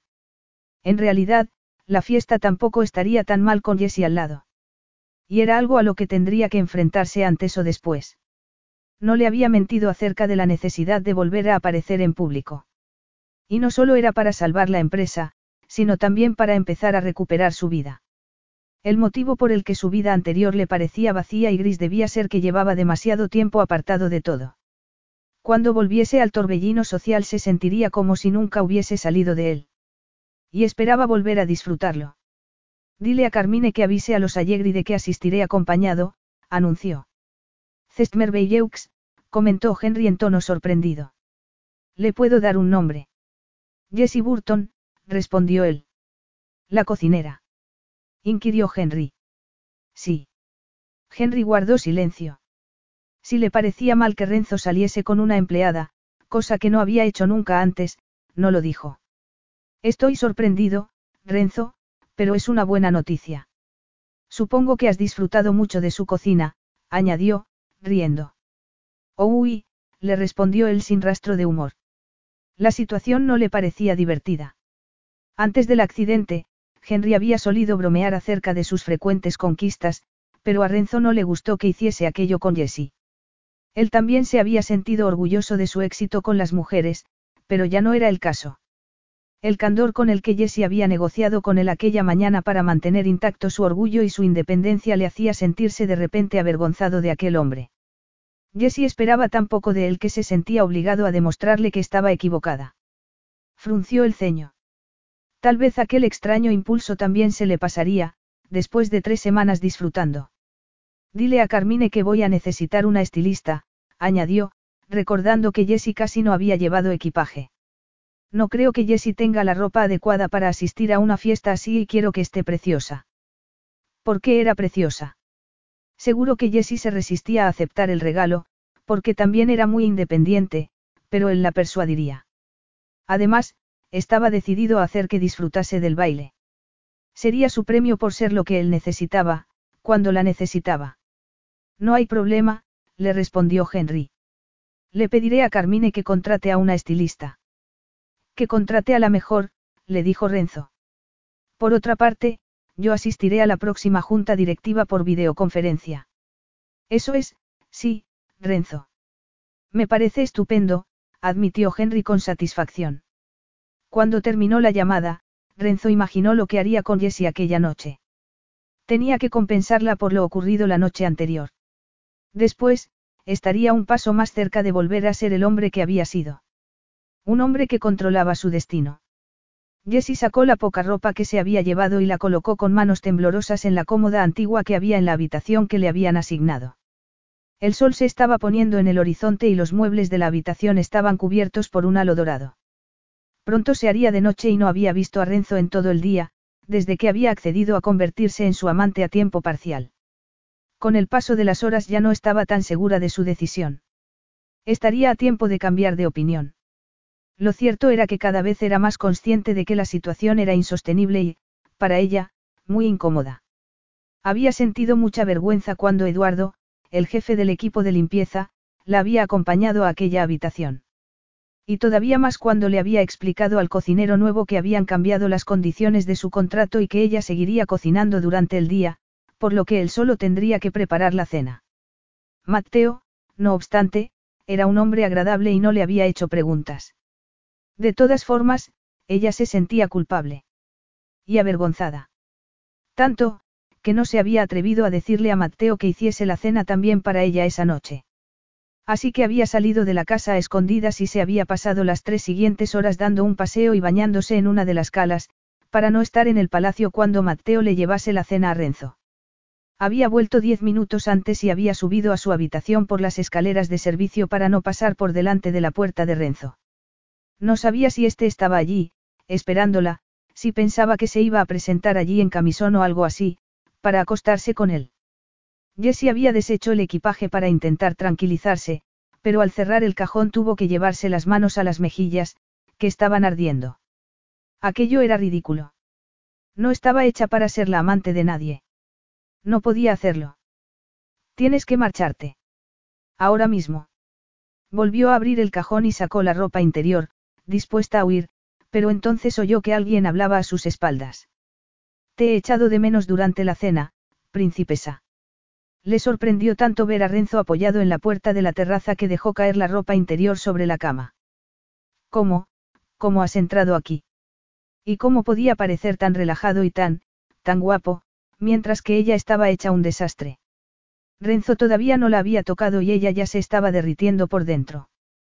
Casi me provocas un infarto, añadió. Nuestras habitaciones comparten terraza, le informó él sonriendo. Luego, entró en su dormitorio como si le perteneciese, probablemente, porque estaba en su casa. Así estamos mejor comunicados. Mejor comunicados, ¿para qué? se preguntó Jessie, que tenía un nudo en la garganta. Él rodeó la cama con dosel y Jessie sintió todavía más calor. Renzo tomó de sus manos la última prenda que le quedaba, unas braguitas azules, de algodón y muy baratas, con las que las modelos con las que Renzo solía salir jamás habrían permitido que las viesen, y se las llevó a la nariz. Respiró hondo y suspiró. Um, huelen deliciosamente, murmuró. Huelen a detergente de lavadora, querrás decir, espetó ella. No, princesa, replicó Renzo sonriendo mientras le pasaba las braguitas a Jessie por la mejilla. Huelen a ti. Ella retrocedió, la emoción le encogía el pecho de manera dolorosa. Deseo no era lo mismo que aprobación. ¿Por qué no dejaba de confundirlos? Decidió que arrastraba aquello desde su niñez. Su padre nunca había querido conocerla. Su madre también había terminado por abandonarla. Y cuando Renzo la miraba así, sentía que lo necesitaba. Le quitó las braguitas de la mano y las miró porque no quería mirarlo a él a los ojos y ver en ellos deseo y la determinación de que fuese suya. He decidido que debería marcharme. Esto no va a funcionar, anunció con voz temblorosa, avergonzada y confundida, como llevaba todo el día. Él apoyó un nudillo en su barbilla y la obligó a mirarlo a los ojos. Pensé que teníamos un trato, Jessie. En esa ocasión su voz no fue tan firme, había más bien curiosidad en ella, pero Jessie sintió pánico de igual modo. Lo sé, pero, no puedo, estar aquí, así, yo no soy así, no soy así ni quiero serlo, balbució. Le asustaba que Renzo intentase convencerla de que se quedase. Que hiciese que volviese a caer en sus brazos, cuando sabía que lo que tenía que hacer era salir corriendo en dirección contraria. Pero, para su sorpresa, en vez de aprovecharse del deseo que sentía por él, Renzo se sentó en la cama. Estiró su pierna mala y se frotó el muslo. Después, golpeó el colchón a su lado. Siéntate. Cuéntame cuál es el problema. Y lo arreglaremos. ¿De verdad? Sí, por supuesto, le respondió él, haciendo una mueca. Las tres próximas semanas deben ser gratas para los dos, si no, no funcionará. Lo dijo de tal manera, como si fuese así de sencillo, que Jessie se sintió como una tonta. Era patética. Renzo tenía razón. Solo eran tres semanas. Y estaban hablando de placer, nada más y nada menos. ¿De qué tenía miedo? ¿Y dónde estaba la mujer que se había convencido, aquella misma mañana, de que Renzo y ella eran iguales? ¿Por qué se estaba comportando como una niña de repente, en vez de como una mujer que llevaba desde los 16 años manteniéndose sola? ¿O más? ¿Dónde estaba la Jessie que había superado una pérdida? Se dijo que aquello formaba parte del pasado. La pérdida no importaba en esos momentos. Renzo había sido el padre de su bebé, sí, pero nada más. Ella había querido que supiese que estaba embarazada cuando había ocurrido, porque ella nunca había conocido a su propio padre, pero no había querido ni había necesitado a Renzo. Nunca había pretendido apoyarse en él. Ella había querido tener aquel bebé y le había parecido bien ser la única en llorarlo. Se sentó al lado de Renzo y mantuvo las braguitas entre los dedos. No supo qué decir. ¿A qué te refieres, con eso de que tú no eres así? Le preguntó él en tono demasiado comprensivo. ¿Qué diferencia hay entre cómo eres esta noche y cómo eras esta mañana? Ella suspiró y se obligó a mirarlo a los ojos. Intentó no perderse en aquel verde infinito y decidió articular las palabras que llevaban avergonzándola todo el día. Soy tu amante. Él hizo una mueca, parecía sorprendido y divertido al mismo tiempo. Me parece una palabra muy antigua, le dijo, pero ¿por qué te resulta insultante?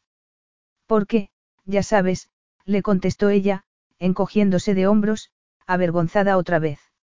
No, no lo sé. ¿Qué significa eso para ti? Que soy tuya, que estoy aquí para lo que tú quieras.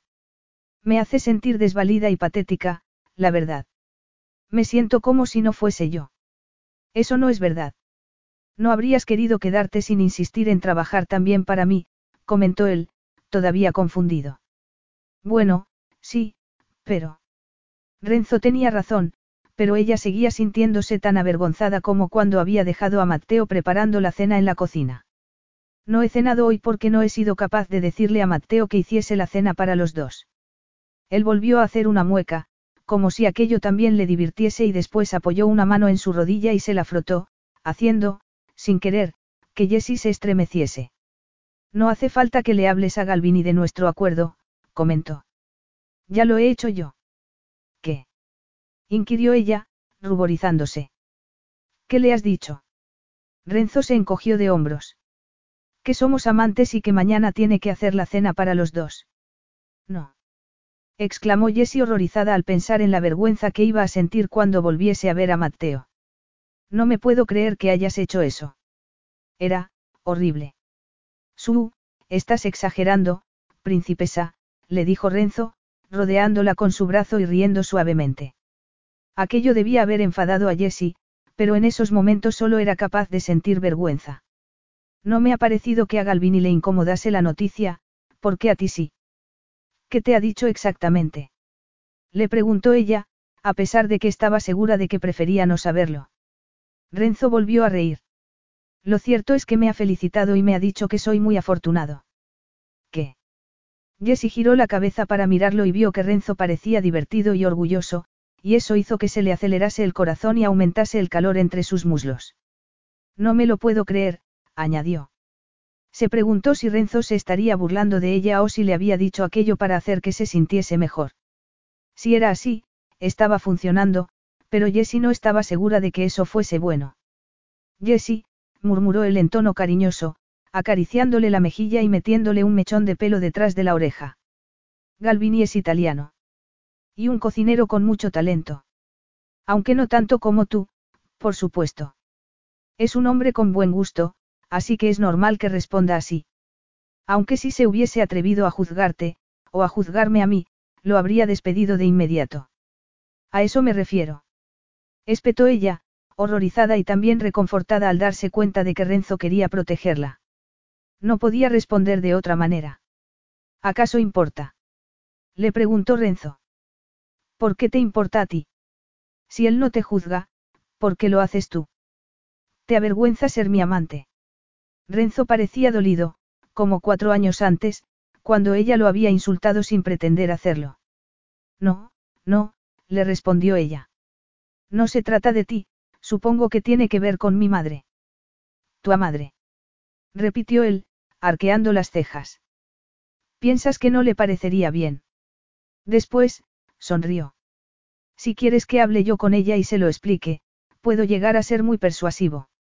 Jessie negó con la cabeza. No va a ser posible porque no tengo ni idea de dónde está, incluso podría estar muerta.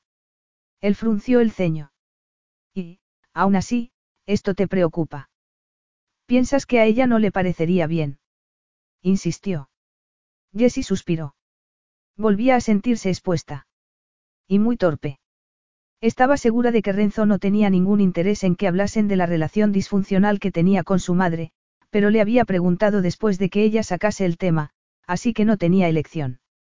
Todo lo contrario, balbució. De repente, deseó poder entregarse a la atracción que sentía por Renzo y olvidarse de todo lo demás. No le parecería mal. Pensaría que me ha tocado la lotería, le respondió, empezando a sentir náuseas. Ella siempre dependía de algún hombre. De repente, se sintió devorada por la vergüenza. ¿Cómo le había ocurrido con tanta frecuencia durante la niñez, cuando su madre había acudido a la puerta del colegio a recogerla con su nuevo papá. O cuando había entrado en el salón por la mañana y se la había encontrado con algún tipo al que había conocido en un bar la noche anterior. Se obligó a mirar a Renzo a los ojos para ver su reacción. No sabía qué había esperado encontrar en ellos, tal vez asco peor, impaciencia porque terminasen aquella conversación, pero en su lugar vio el brillo de algo fuerte y vívido, no era exactamente comprensión, pero tampoco aburrimiento ni irritación, el caso es que le sorprendió tanto que se sintió alentada a continuar hablando. Coleccionaba hombres, novios, líos, a cualquier tipo al que conociese, en realidad, añadió, encogiéndose de hombros. Y después se aferraba a ellos, hasta que se aburrían de ella y la dejaban porque era demasiado dependiente e insegura, supongo. Fue así desde que mi padre la dejó. Y siempre le había hecho saber a Jessie que ella no era suficiente para llenar aquel vacío, pero no se lo contó a Renzo. Suspiró. Ya no se sentía tan avergonzada. Había tenido que decirle la verdad, aunque eso la hiciese parecer torpe y nada sofisticada. No tenía experiencia con aquel tipo de relaciones, con ninguna en realidad. Y aunque no quería que supiese que era el único hombre con el que se había acostado, le parecía todavía peor fingir ser alguien que no era. Porque eso era lo que siempre había hecho. Yo, tomó aire y se obligó a terminar con su relato. Me prometí que jamás sería como ella. Se giró a mirar a Renzo, pero su expresión era extrañamente indescifrable. Y ser tu amante, aunque sea solo durante unos días, me hace sentir como si hubiese roto esa promesa. ¿Lo entiendes? Capítulo 12. Renzo la miró fijamente, sorprendido no solo por su honestidad, sino por el modo en que la historia le había afectado. En primer lugar, deseaba estrangular a su madre. La ira y la impotencia que recordaba haber sentido durante la niñez le encogió el pecho, haciendo que le costase reaccionar en aquel momento. Respiró para calmarla e intentó mantenerse impávido a pesar de que estaba furioso, por Jessie, por su madre y por él mismo.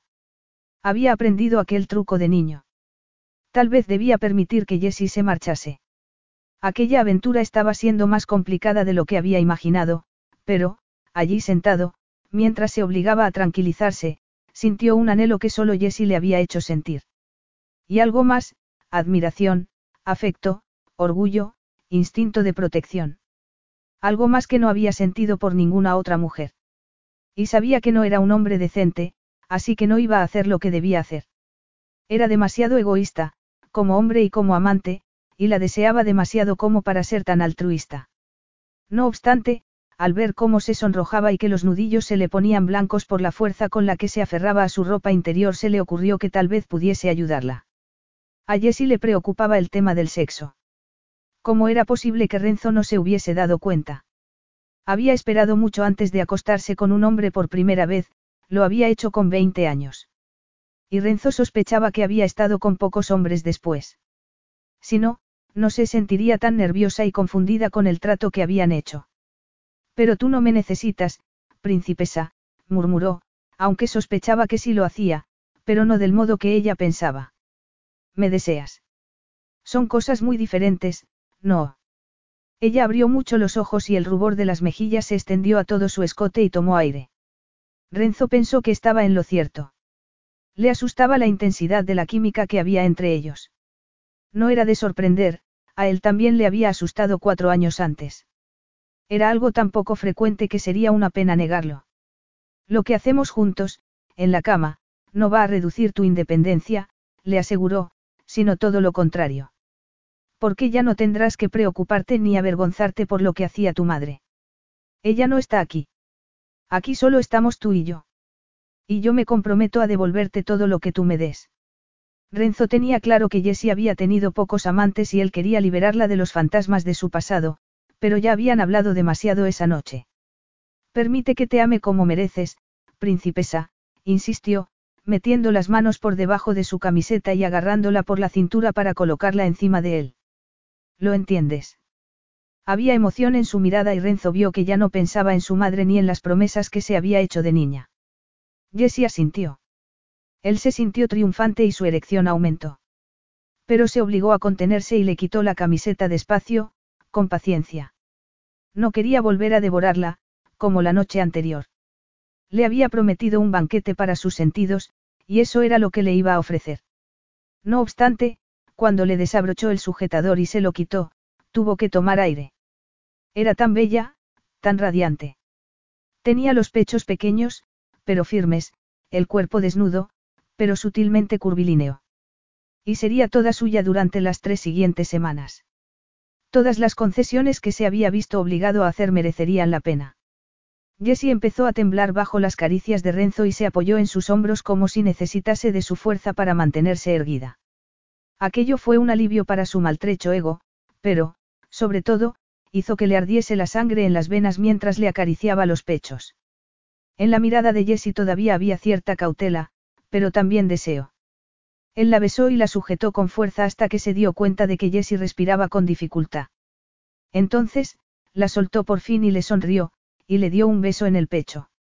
Siempre me ha encantado que fueses tan sensible, le dijo. ¿Todavía te acuerdas de eso? Le preguntó ella sorprendida. Por supuesto, le respondió Renzo, dándose cuenta de que lo recordaba todo de aquella noche. La emoción que lo embargó en ese instante debía de haberlo preocupado, pero lo cierto era que en esos momentos se sentía feliz. Feliz porque Jessie confiaba en él, al menos, para aquello. Ahora, voy a disfrutar del resto de tu cuerpo, murmuró, tumbándola en la cama. Se dio un golpe en el muslo, pero estaba tan excitado que no le dolió. Se quitó la camisa, pero se dejó los pantalones para obligarse a no precipitarse otra vez. Levantó uno de los pies de Jessie de la cama y se concentró en desatarle los cordones. Le habían empezado a sudar las manos. Le quitó el zapato y pasó un dedo por su empeine. Jessie se estremeció. ¿Tienes cosquillas? Le preguntó él en tono de broma. Ella negó con la cabeza. Estoy excitada, le respondió con esa sinceridad que a Renzo le encantaba. Él se dispuso a quitarle el otro zapato, le besó uno a uno los dedos de los pies y después le desabrochó los pantalones vaqueros y fue subiendo por las pantorrillas y los temblorosos muslos. Y se obligó a concentrarse en lo excitados que estaban los dos, en cómo reaccionaba Jessie a sus caricias y cómo se sentía él, para poder ignorar los motivos por los que tenía encogido el corazón. Capítulo 13. Jessie se estremeció mientras Renzo la acariciaba con la boca entre los muslos. Estaba a punto de llegar al orgasmo. Renzo, por favor, gimió, aferrándose a su pelo, respirando con dificultad. Él atrapó su punto más sensible con la boca y besó con fuerza. Jessie arqueó la espalda y se dejó llevar por la ola de placer. Por fin.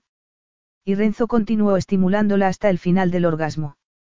Lo vio quitarse los pantalones, pero la nueva punzada de deseo menguó al fijarse en la enorme cicatriz de su pierna izquierda, la pierna mala, prueba de lo mucho que debía de haber sufrido.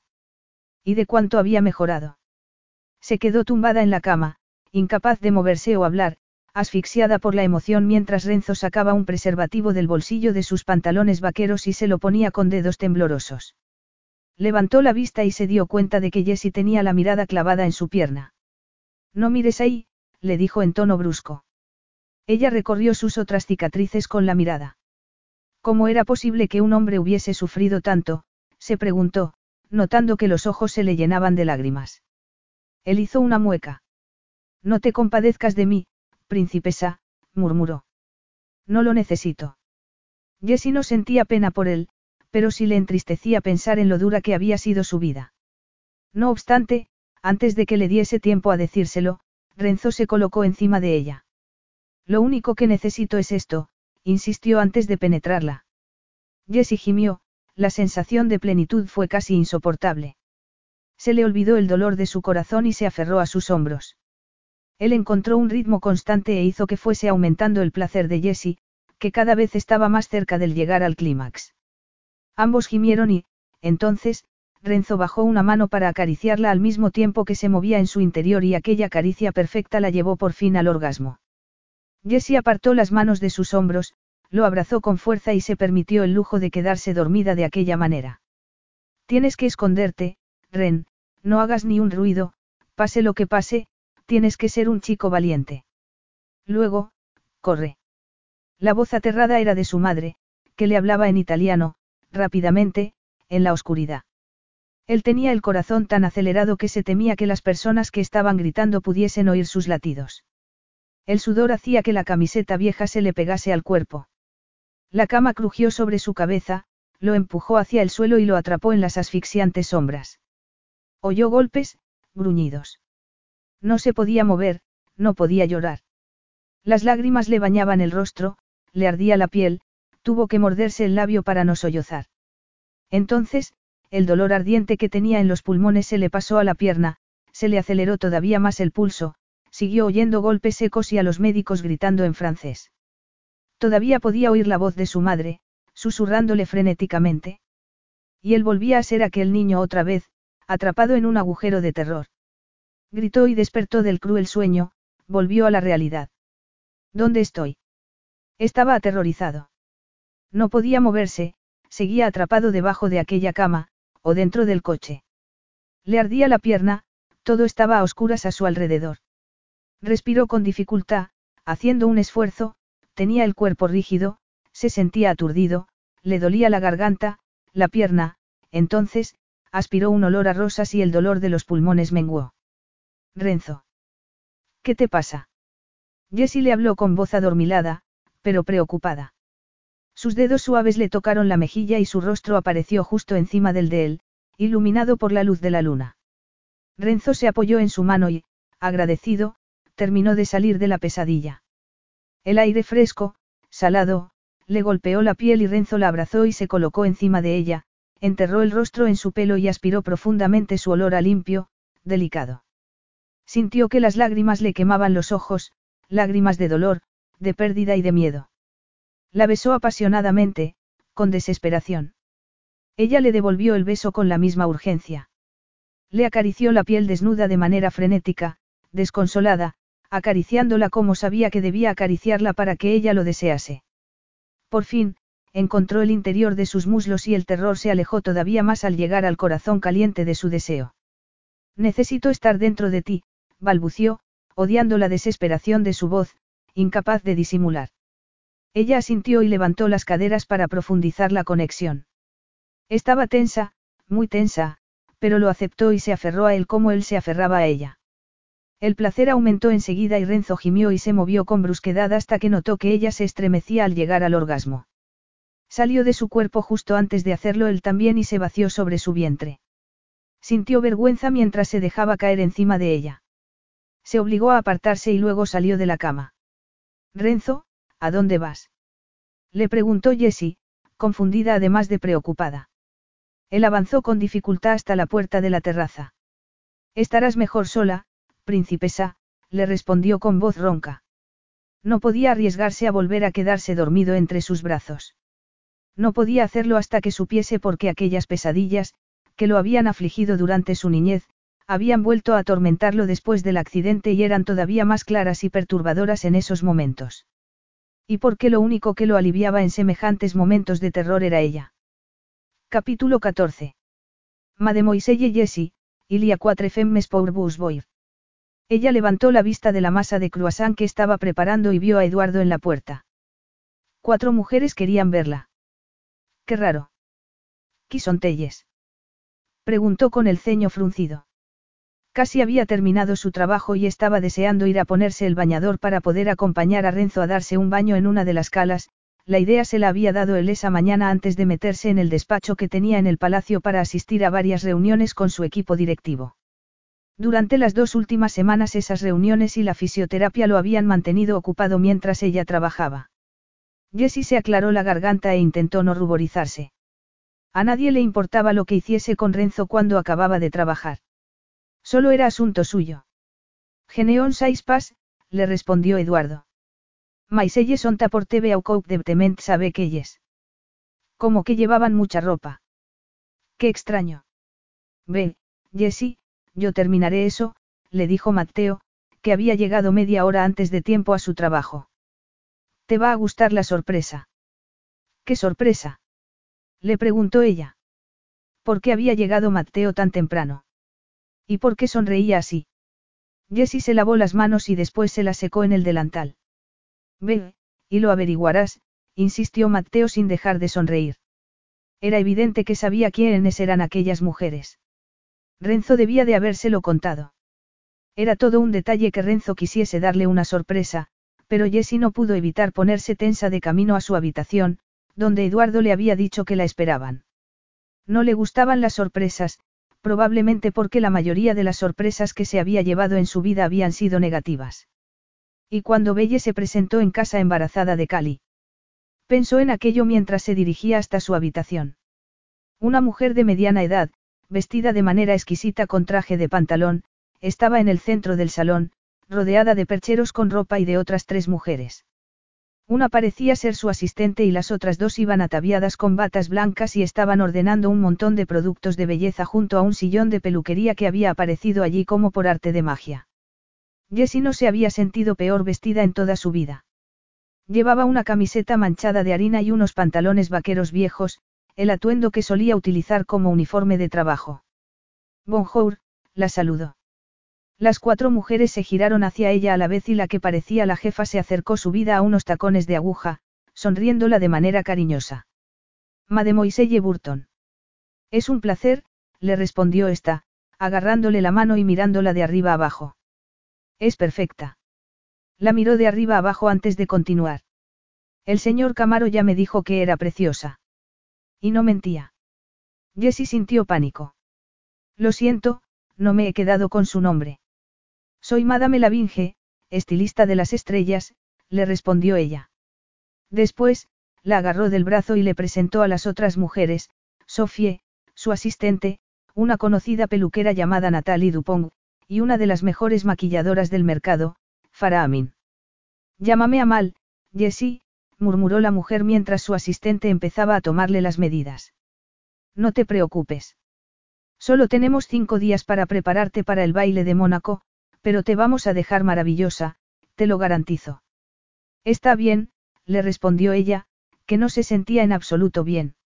Solo faltaba una semana para la fiesta que, en un principio, le había hecho tanta ilusión. Y su estancia con Renzo casi había llegado al final. Faltaba una semana para que tuviese que marcharse del palacio y separarse de él.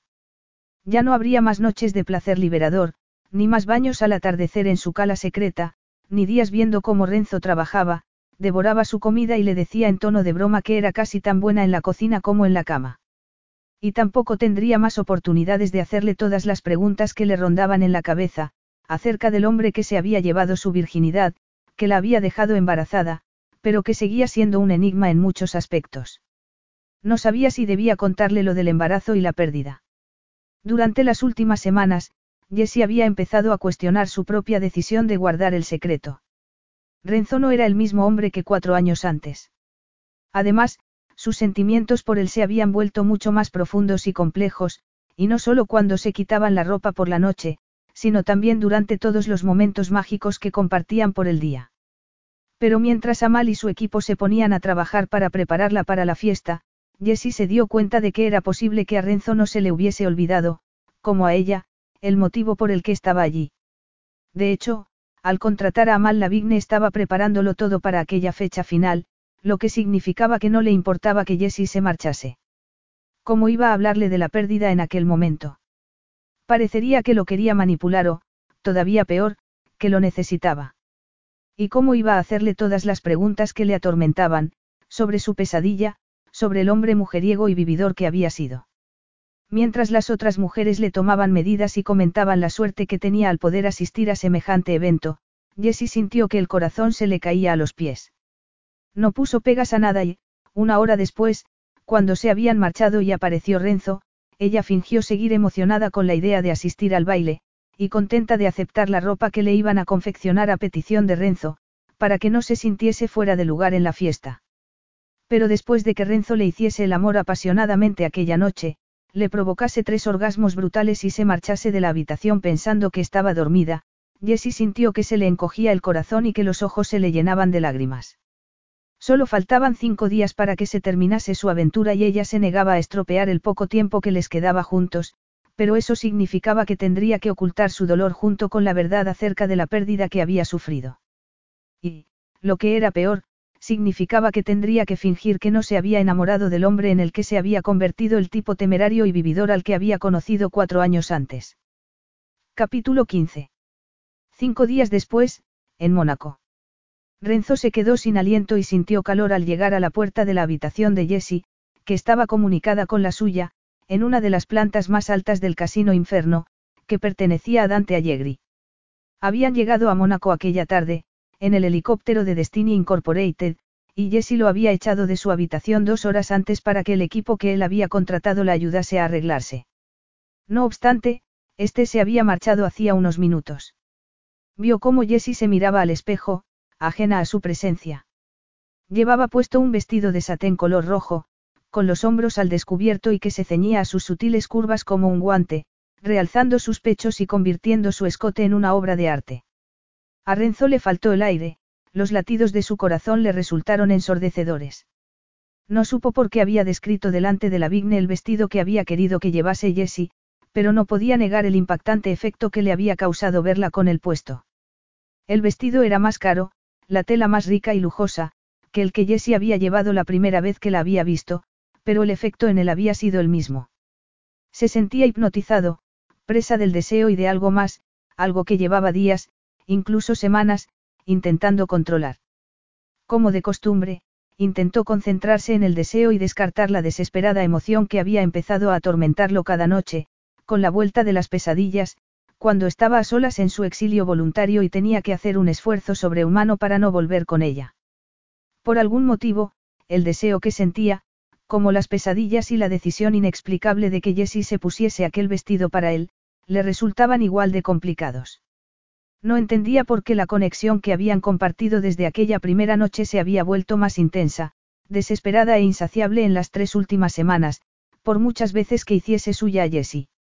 Quizás porque cada vez que la tocaba, que la torturaba y se torturaba, ella se mostraba más valiente, más atrevida y honesta, y le resultaba más embriagadora. Lo que hacía que ansiase estar con ella cada segundo del día. No quería llevarla a la fiesta, que tenía lugar en la terraza del ático. La idea de tener que socializar cuando solo le quedaba una noche con ella lo atormentaba en esos momentos, llevaba días haciéndolo. ¿Cómo iba a dejarla marchar? No estaba preparado para perderla. ¿Por qué tenía que hacerlo? Notó que le empezaban a sudar las palmas de las manos, que se le entrecortaba la respiración. Se humedeció los labios. Jessie llevaba el pelo recogido en un moño muy elaborado que dejaba al descubierto la elegante curva de su cuello y la suave piel de su nuca. Renzo sintió deseo porque sabía lo mucho que le gustaba a Jessie que la besase allí. Se metió los puños en los bolsillos de los pantalones y se obligó a aclararse la garganta. Jessie lo miró a través del espejo. Por un instante, Renzo vio pánico en sus ojos azules claros, pero enseguida se convirtió en deseo. Y él se acordó de la chica que le había informado con toda sinceridad de que iba a convertirse en su primer amante. Bonsoir, princesa, murmuró, acercándose a ella.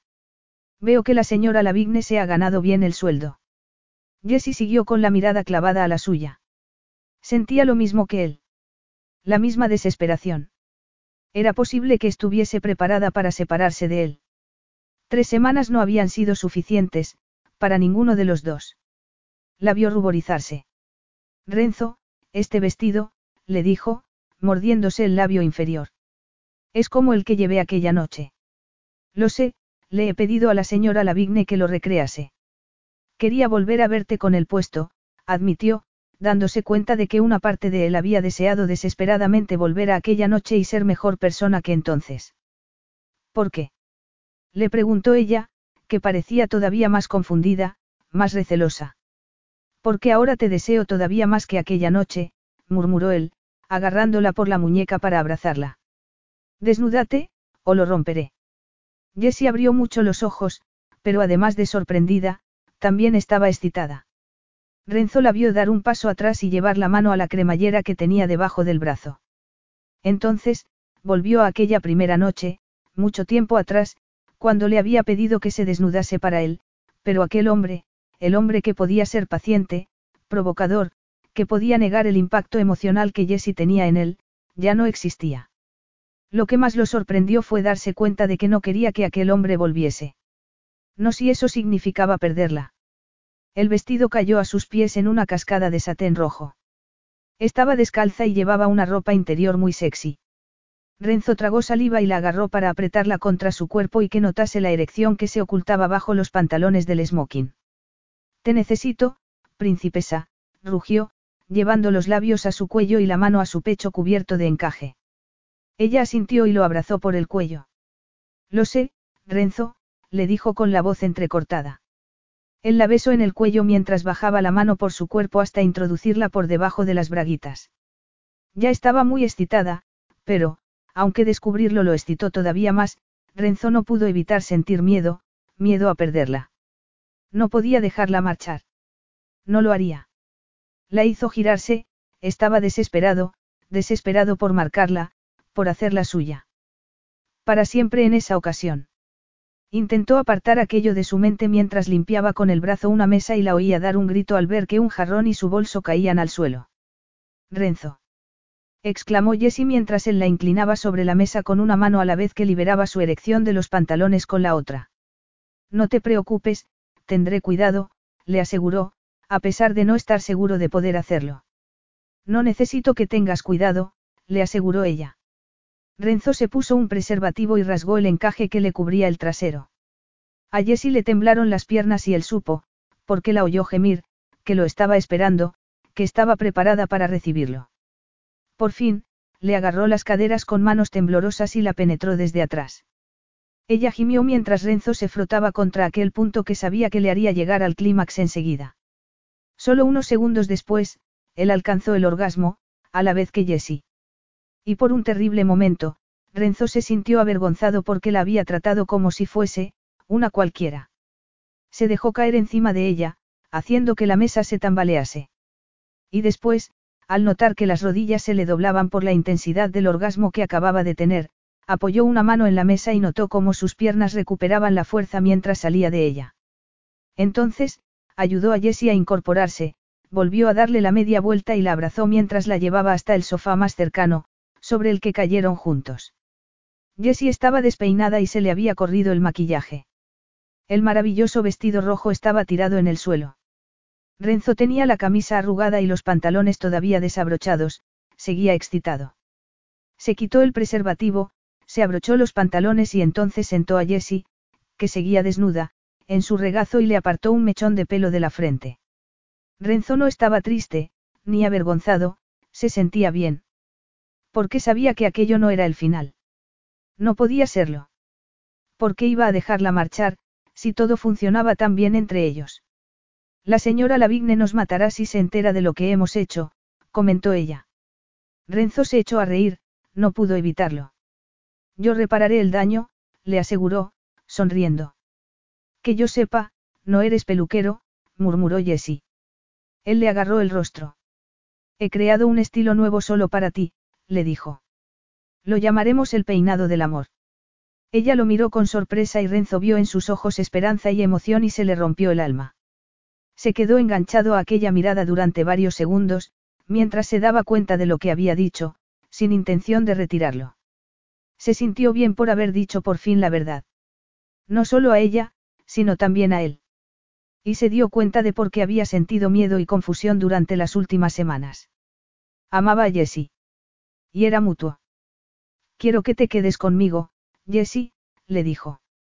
Llevaba semanas queriendo decírselo. Yo, balbució ella, parpadeando, pero claramente emocionada. Me lo pensaré. Renzo no entendió que tenía que pensar, pero no dijo nada mientras Jessie se ponía de pie. Debería darme una ducha. Vamos a llegar tarde a la fiesta, comentó ella, recogiendo las piezas del jarrón roto del suelo, todavía desnuda, a excepción del sujetador y las braguitas rotas. Todavía adorable. Llamaré a Natalie y le pediré que me peine y después. Siguió hablando acerca de cómo conseguir volver a estar presentable. Renzo no respondió a nada de aquello. Se quedó sentado donde estaba, saciado, complacido por su propia revelación. Y por la reacción de ella.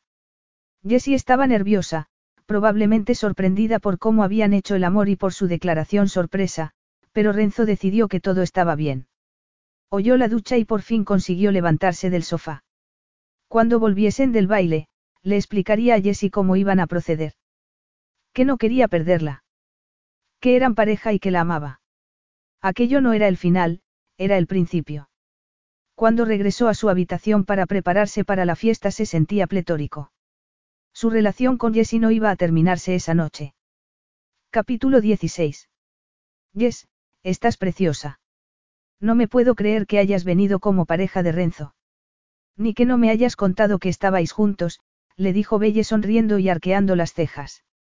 Ella se sintió culpable, tenía que habérselo contado a su prima hacía varias semanas, pero la culpa que sentía por no haberlo hecho no tenía comparación con el torbellino de emociones que sentía en esos momentos. Desde que Renzo le había dicho que quería que se quedase con él. ¿Qué futuro iban a tener, si ninguno de los dos se había enfrentado a su pasado? Él todavía no sabía que había estado embarazada y había perdido al niño.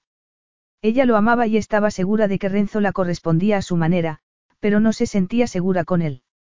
¿Cómo iba a estar segura de que no la dejaría, como la había dejado aquella primera mañana, si ni siquiera tenía el valor de contarle que le había hecho daño entonces? La fiesta tenía lugar en el último piso del palacio que albergaba el conocido casino de Dante Allegri. Renzo le había presentado al multimillonario italiano y a su bella esposa, Edie, un rato antes, pero ella solo había podido pensar en que iban a darse cuenta de que su pelo no estaba perfecto, llevaba el vestido ligeramente arrugado y el maquillaje mal aplicado. Renzo tiene buen aspecto, Jessie. Vuelve a ser el de antes, pero mejor, murmuró Belle. Es evidente que estáis bien juntos. El comentario hizo que a Jessie se le encogiese todavía más el estómago. ¿De verdad lo piensas? Le preguntó en voz baja, intentando tranquilizarse. Por supuesto, le dijo Belle, frunciendo el ceño. ¿Qué te pasa, Jessie? Renzo quiere que me quede con él, pero yo no sé si puedo, le confesó ella. ¿Por qué no? Es evidente que estás enamorada, le respondió su prima. Jessie tuvo ganas de llorar. Porque Renzo era el padre del bebé que perdí, admitió. Necesitaba desahogarse con alguien. Tomé tu invitación y fui a aquel baile de máscaras en París. Él fue mi primer amante, pero cuando desperté a la mañana siguiente, no estaba allí. No conseguí hablar con él. No quiso saber nada de mí. Una lágrima recorrió su rostro. Belle la agarró de la mano y se la apretó. Oh, Jessie. Lo siento mucho. Renzo no debería haber actuado así, pero ¿qué te dijo cuando se lo contaste? Le preguntó, quitándole la copa de champán de la mano y dándosela a un camarero. Supongo que se disculpó. Me extraña que no haya intentado compensarte por ello, porque te adora. No sabe que me quedé embarazada, ni que tuve una pérdida, admitió ella. ¿Por qué no se lo has contado? Le preguntó Belle. ¿Por qué no quería volver al pasado? Ni sé cómo reaccionaría él, balbució Jessie. Pensaba que lo había superado, que ya no importaba, pero estaba equivocada. Y ahora es demasiado tarde para decírselo. Tenía que haberlo hecho antes. Renzo ama a la mujer que conoció aquella noche, pero esa ya no soy yo. Su, Jessie, estás temblando, le dijo Belle, abrazándola con fuerza y llamando la atención de otros invitados. No puedes saber cómo va a reaccionar Renzo si no se lo cuentas. Por cierto, viene hacia aquí porque es evidente que no te encuentras bien. Eso es una buena señal. Jessie se apartó de su prima y vio a Renzo avanzar hacia ellas. Sintió pánico. No podía contárselo, no allí, ni así. Tal vez no lo haría nunca. Tengo que marcharme, le dijo a Belle. Y antes de que le diese tiempo a oír su respuesta, corrió hacia la salida intentando respirar a pesar de que el olor a perfumes caros la asfixiaba. Tenía que salir de allí. No podía quedarse. No formaba parte de aquello ni de la vida de Renzo. Acababa de darse cuenta. Había pensado que eran iguales, que ambos tenían traumas, pero ella nunca había conseguido compartir su dolor con él y en esos momentos entendía el motivo. Le daba miedo ser como su madre. Le daba miedo necesitarlo demasiado y que él le hiciese daño. Renzo vio avanzar a Jessie entre la multitud. Estaba disgustada, pero ¿por qué? Cuando por fin llegó al lado de Belle, la fulminó con la mirada.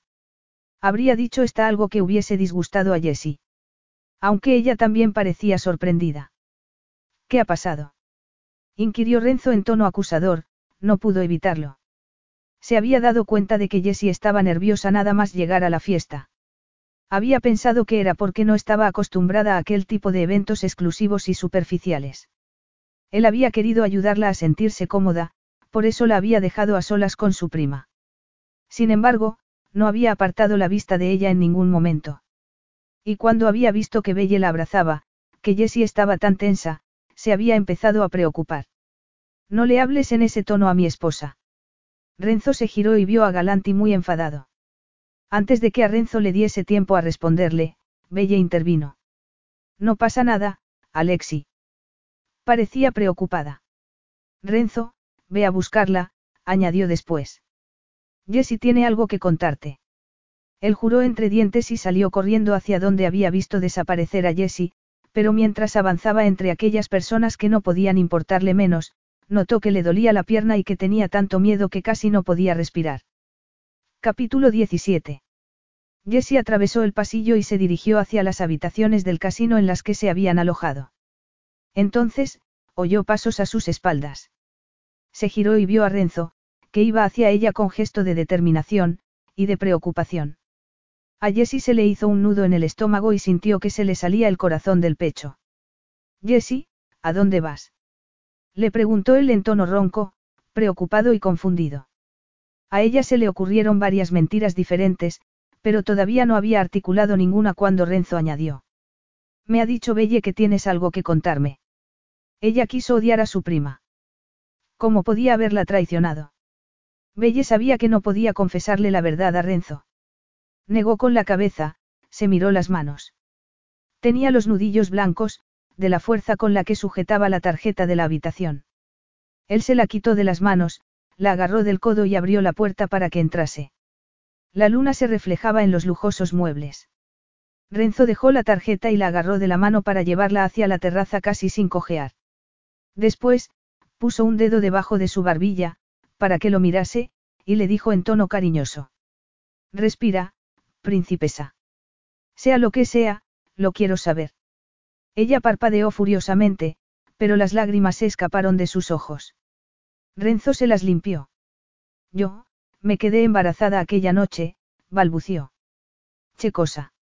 Le preguntó él, bajando las manos y mirándola con sorpresa. Mio bambino. Tuve un hijo. Jessie negó con la cabeza. Intentó encontrar las palabras adecuadas. Tuve una pérdida, le respondió por fin. ¿Por qué no me lo dijiste? Le preguntó él casi en un susurro, pero en tono ligeramente acusador. Lo intenté, cuando me enteré, pero no tenía tu número y tus empleados no quisieron pasar la llamada. ¿Por qué no me lo has contado hasta ahora, cuando descubrí quién eras, cuando te pedí que te quedases conmigo? ¿Por qué no me lo has contado durante estas últimas semanas? inquirió él en tono enfadado. Jessie se apartó, se abrazó por la cintura.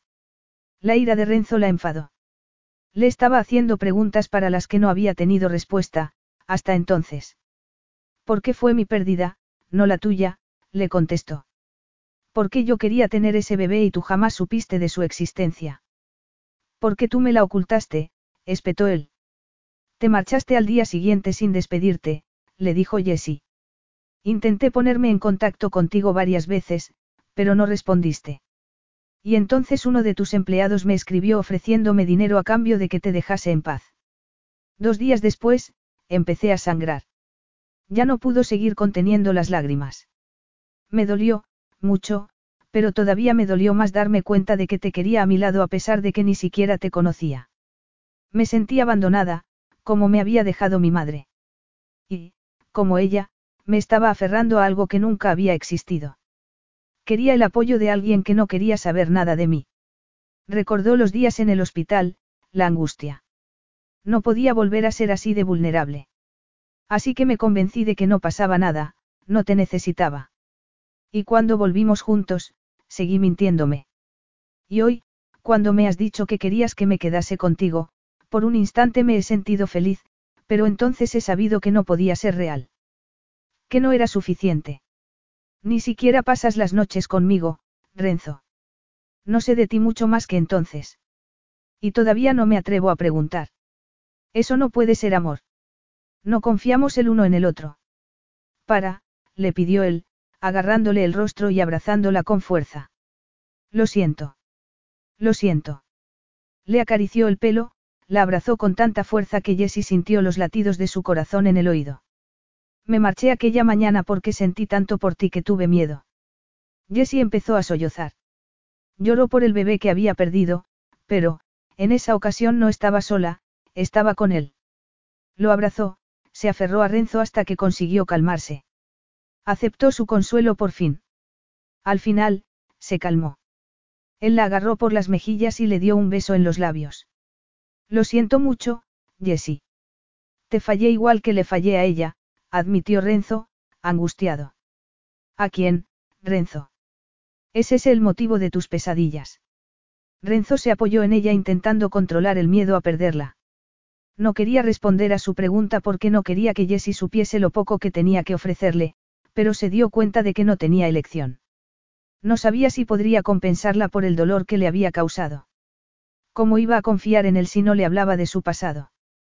No pudo mirarla a los ojos mientras lo hacía, así que retrocedió y clavó la vista en los yates de lujo anclados al puerto deportivo, en los coches caros que salpicaban la colina, en las mansiones y en los castillos, pero solo pudo ver la pequeña habitación del pequeño pueblo de Apulia en el que había vivido de niño. El lugar del que había huido, pero del que, en realidad, jamás había podido escapar. Porque siempre había estado en sus pesadillas. Los horribles sonidos del sexo por dinero, el olor a perfumes baratos y a sudor, y la sofocante desesperación de las mujeres atrapadas allí. A mi madre, murmuró. Le fallé a mi madre como te fallé a ti. No eres el único. Yo debí contarte lo de la pérdida antes, le respondió ella. ¿Por qué piensas que le fallaste? No lo pienso, lo sé, le respondió él. Mi madre se vio obligada a convertirse en cortesana. Por mí. ¿Cómo es eso posible? Le preguntó Jessie. Porque yo le pedía constantemente las cosas que tenían los demás niños. Yo quería dinero, respeto. Odiaba llevar ropa de segunda mano, pero era lo único que ella me podía comprar con su sueldo de camarera, le explicó. El pueblo estaba controlado por la hermandad, una banda criminal. Mi madre pidió préstamos que después no podía pagar para comprarme cosas a mí. Era joven, guapa, y esa fue la única manera de saldar sus deudas. ¿Qué fue de ella? Se interesó Jessie. Murió, la mataron porque se enteraron de que planeaba marcharse. Las pesadillas me devuelven a esa noche. Yo tenía 12 años y me escondí debajo de la cama mientras le hacían daño. No hice nada para salvarla. Me dijo que huyese y obedecí. Sigo huyendo. Renzo ya se lo había contado todo a Jessie. Esta ya sabía quién era. Las lágrimas se agolparon en sus ojos. ¿Cómo iba a querer a un hombre así? Durante años, me dediqué a ganar dinero y al hacerme rico, deseado, pensé que había podido escapar, comentó, sacudiendo la cabeza. Pero entonces llegaste tú a mi vida y volví a sentir miedo. Porque, por primera vez, quería más. El accidente me hizo darme cuenta de que merecía un castigo. ¿Y cuando volviste a mí? Se giró hacia ella, se obligó a mirarla. Te utilicé como utilizaba a las demás, princesa, admitió, pero contigo siempre ha sido diferente. Espero que me creas. De repente, Renzo estaba agotado y casi no podía respirar. Tu bebé se murió porque era mío. Oh, Renzo, no digas eso, le pidió Jessie, limpiándose una lágrima del rostro. Después, para sorpresa de Renzo, se acercó a él, lo abrazó por la cintura y apoyó la mejilla en su pecho. No fue culpa tuya. Ni la muerte de tu madre tampoco. Levantó la vista y la clavó en sus ojos. Ni yo tuve la culpa de que mi madre se marchase. Renzo apoyó las manos en sus hombros. Si hubiese sido un hombre mejor, la habría apartado, pero solo pudo abrazarla para absorber su perdón. No estaba convencido de merecerla, pero sabía que era demasiado egoísta para dejarla marchar. Ella lo abrazó también. Te amo, Renzo, le dijo. Y me encantaría quedarme contigo. Él enterró el rostro en su pelo, estaba tan emocionado que no podía hablar. Sintió los pechos de Jessie en el suyo y notó una punzada de deseo, pero nada podía superar a la emoción que en esos momentos henchía su corazón. Asintió y la besó en las mejillas, en la garganta, en la frente. Te amo, cara, le dijo. Ella sonrió de oreja a oreja. Espero que eso signifique lo que pienso que significa, le respondió con una carcajada. Habría momentos difíciles, Renzo estaba seguro. Ambos habían sufrido, pero él estaba dispuesto a hacer todo lo posible para ganarse su confianza. Para merecerla. Siempre. La dejó en el suelo, ansioso por besarla, por hacerla suya. Y Jessie lo besó con la misma pasión. Pero mientras se desnudaban frenéticamente y caían en la cama juntos, Renzo pensó en todo lo que Jessie iba a aportarle en la vida. Y cuando entró en ella por fin, supo que estaba deseando disfrutarlo a su lado. Epílogo. Un año después. Eres la niña más bonita del mundo, Mía picó la princesa Georgia, le dijo Renzo sonriendo al bebé que tenía en brazos. Renzo, no puedes sacar a Gio de la cuna cada vez que hace un ruido o no va a aprender a dormirse sola. Él miró hacia la cama de matrimonio, donde estaba Jessie bostezando. Estaba ruborizada y se le había bajado un tirante del camisón que había llevado desde que había vuelto del hospital una semana antes. A pesar de que lo estaba reprendiendo, parecía contenta. Eres la niña más bonita, después de tu madre, por supuesto. Ya que ella es la princesa original, añadió, sonriendo a su esposa. Lisonjero, lo acusó ella, volviendo a bostezar.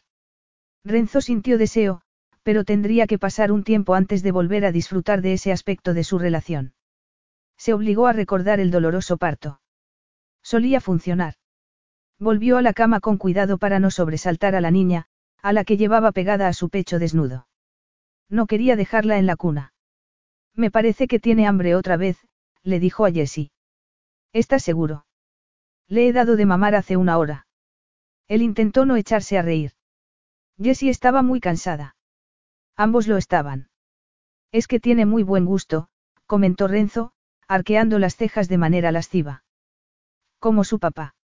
No digas eso, le dijo Jessie riendo, haciendo una mueca. Y no me hagas reír, que todavía estoy dolorida. Excusa, cara, se disculpó él, dándole un beso en la nariz. Te he dicho últimamente que te adoro. Lo has mencionado, sí, le respondió ella. Su sonrisa hizo que Renzo desease repetírselo una y otra vez. Georgia empezó a protestar de nuevo. La puedo cambiar y darle un paseo por el jardín si quieres, se ofreció Renzo. Todavía hay leche tuya en la nevera, ¿verdad? Es de noche, Renzo, le recordó ella. Y estás casi desnudo. No pasa nada, hace calor y a y a mí nos gustan nuestros paseos nocturnos, le respondió él. Jessie no lo escuchó y se puso a la niña en el pecho. Él se tumbó a su lado, la abrazó por los hombros y disfrutó viendo cómo mamaba la niña. Haría todo lo posible por seguir ganándose su amor. Porque lo cierto era que no había nada con lo que disfrutase más. Fin.